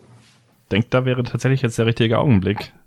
Gut, der zweite Jurassic World soll wohl jetzt auch nicht so gut gewesen sein also erstmal muss ich sagen, beide Teile sind auf jeden Fall heute auch noch sehr empfehlenswert. Wenn man gute Spiele auf der PlayStation 1 sucht, dann gehören auf jeden Fall beide Teile mit dazu. Wenn man Survival-Horror-Fan ist, muss man den ersten Teil eigentlich sogar spielen. Ich finde, da kommt man eigentlich gar nicht drum herum. Also das ist unter den Top 10 der ähm, PlayStation-Ära auf jeden Fall mit bei. Und wie gesagt, das Ganze hat für mich irgendwie was vom Escape Game gehabt, wenn ich da diese Rätsel gelöst habe Die Action-Parts, die hielten sich in Grenzen, äh, Schockeffekte waren da, waren gut gemacht. Grafik, hatten wir schon gesagt, ist ein bisschen steril insgesamt, aber äh, trotzdem hat das Spiel eine Atmosphäre. Safe-Raum-Musik kann ich da nochmal hervorrufen als besonders positiv. Manchmal weiß man nicht, was man machen muss, aber spätestens im zweiten Durchlauf, wenn man es nochmal spielen sollte, wüsste man das schon viel eher. Und das kann man dem Spiel auch einfach nicht ankreiden, weil die Spiele waren halt damals einfach so, dass sie nicht alles sofort offenlegen, was auch natürlich gut ist, aber ja, Backtracking ist halt immer so eine Sache. Gerade bei so alten Survival-Horror-Spielen, ne? Mich würde jetzt noch interessieren, du hast Resident Evil damals auf der PlayStation gar nicht gespielt oder hast du da irgendeinen Teil gespielt? Nee, genau. Nachbar, also mein Nachbar hatte das, glaube ich, als PC-Version mit diesen ja, Schauspielervideos auch, also das Intro mit den Ja. echten Schauspielern. Da habe ich es mal gesehen, aber ich bin tatsächlich erst 2000 war, glaube ich, nee, 2002, ne? War, glaube ich, erst das GameCube, GameCube. Remake. Ich glaube ja, könnte 2002 gewesen sein. Ja. Ja, würde ich jetzt so tippen, genau. Da habe ich es das erste Mal gespielt und für mich entdeckt.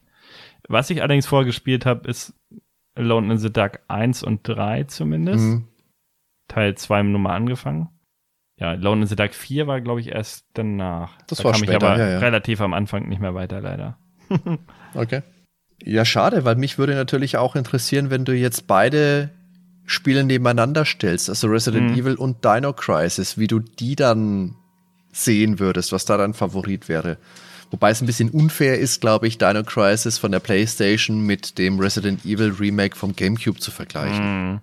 Wobei Resident Evil hat, ist halt Resident Evil. Ich glaube, Resident Evil würde immer siegen im direkten Vergleich. Aber warum? Weil es war halt das erste Mal, dass wirklich gruselig Zombies Ja. umgesetzt worden. Es hat auch dieses Aha. Zombie-Fieber irgendwie ausgelöst. Also ich komme zum Mhm. Beispiel auf Ja, diese natürlich. alten Zombie-Filme komme ich gar nicht klar. Ich finde die überhaupt nicht gruselig. Also wenn ich jetzt, werde ich wahrscheinlich Hasser bekommen. Ja, also wenn ich mir da jetzt zum Beispiel die alten Filme angucke, zum Beispiel von George A. Romero, äh, Dawn of the Dead. Also, ich habe es halt damals nicht raus, äh, nicht angeguckt, als der rauskam. Ne? Ich kann da Naja. nur drüber lachen. Und ja, das Remake wird wesentlich schlechter gehandelt, aber das ist das, womit ich, äh, also klar, erstmal Resident Evil, da war ich dann schon angefixt. Und also Resident Evil hat überhaupt diesen Zombie-Hype erst ausgelöst bei mir. Hm, Und, nicht und nur bei dann- dir wahrscheinlich, ja. Und dann kam damals der Remake in den Kinos von Dawn of the Dead und dann halt The Walking Mhm. Dead, ne? Ja, ja. Ja, ja. Also ich denke, da hast du schon recht. Ich meine, Resident Evil war jetzt nicht das erste Spiel mit Zombies oder das erste Horrorspiel, aber es war halt einfach das Spiel, das der breiten Masse halt einfach dieses Gefühl von Horror vermittelt hat. Es hat einfach viel mehr Leute haben das gespielt als damals die ersten Alone in the Dark Spiele oder natürlich auch als Sweet Home. Das war einer der frühen Mega PlayStation Kracher. Das kam ja vor Final Fantasy VII. Und ein Dr. Kirk wird halt niemals mit der Umbrella Company, äh, Company konkurrieren können. Die Umbrella, Umbrella ist einfach Kult, allein mit dem Logo und wenn du dich da einloggst in die Computer, das sind halt so gewisse Sachen, die Resident Evil dann noch ausmachen. Alleinstellungsmerkmale, sag ich mal. Dino Crisis hat ja keine Alleinstellungsmerkmale in dem Sinne. Es ist ja eigentlich nur Jurassic Park. Hm. Aber Resident Evil hat es geschafft, irgendwie eine eigene Welt zu erschaffen. Mit einem ganz eigenen Kosmos, die es so halt nicht gab. Ja, und ich denke auch, Resident Evil ist dann auch mal ein Thema, über das wir doch auch mal sprechen sollten. Haben wir doch. Aber, aber Reicht. aber gemacht. Aber gemacht. Aber mal, mal ausführlicher. Für heute, denke ich, sollten wir jetzt mal zum Schluss kommen, weil hast du mal auf die Uhr geguckt? Hast du eine Macke? Jetzt mal im Ernst?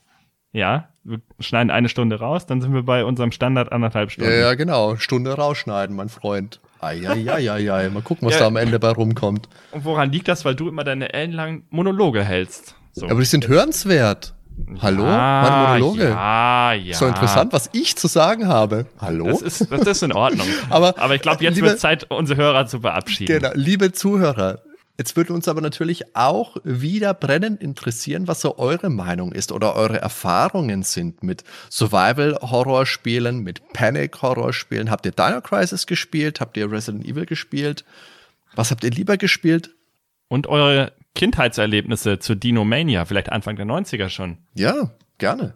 Also das schreibt ihr uns natürlich wie immer in den Kommentaren auf Facebook geht das, da findet ihr die Nerdwelten auf www.nerdweltenpodcast.com. Unseren Discord verlinken wir in den Show Notes. Da könnt ihr mit uns diskutieren, könnt mit ganz vielen anderen Leuten angeregt diskutieren. Da ist immer was los, das macht immer Spaß. Ansonsten findet ihr den Podcast noch auf Spotify, im Podcatcher eurer Wahl oder auf Apple Podcasts. Und da freuen wir uns natürlich auch überall über Daumen hoch, über Feedback, über Likes, über Hast du nicht gesehen. Da sagen wir vielen Dank. Wir sind aber auch offen für jede Art von konstruktivem Feedback, wenn es nicht positiv ist. Also. Immer. Sehr gerne. Sehr gerne. Wenn ihr euch sagt, hier, der Ben, der soll mal hier was ordentliches spielen, ne? Dann gerne raus damit. Oder Dan soll sich mal eine ordentliche Frise zulegen. Genau, die 90er, genau, wir können jetzt mal eine Petition schreiben. Der Daniel, der soll jetzt mal seine 90er Jahre Backstreet Boys Gedächtnisfrisur posten. das macht er jetzt auf Twitter. Nächste Woche. Bestimmt. Daniel, mach mal. So, und jetzt sagen wir vielen Dank fürs Zuhören. Ich sage vielen Dank, Ben, für die, für die Massen an Zeit, für die Massen an Lebenszeit, die wir heute in diesem Podcast gesteckt haben. Meine Güte. Bis zum nächsten Mal. Macht's gut. Ciao, ciao. Bis dann. Ciao, ciao.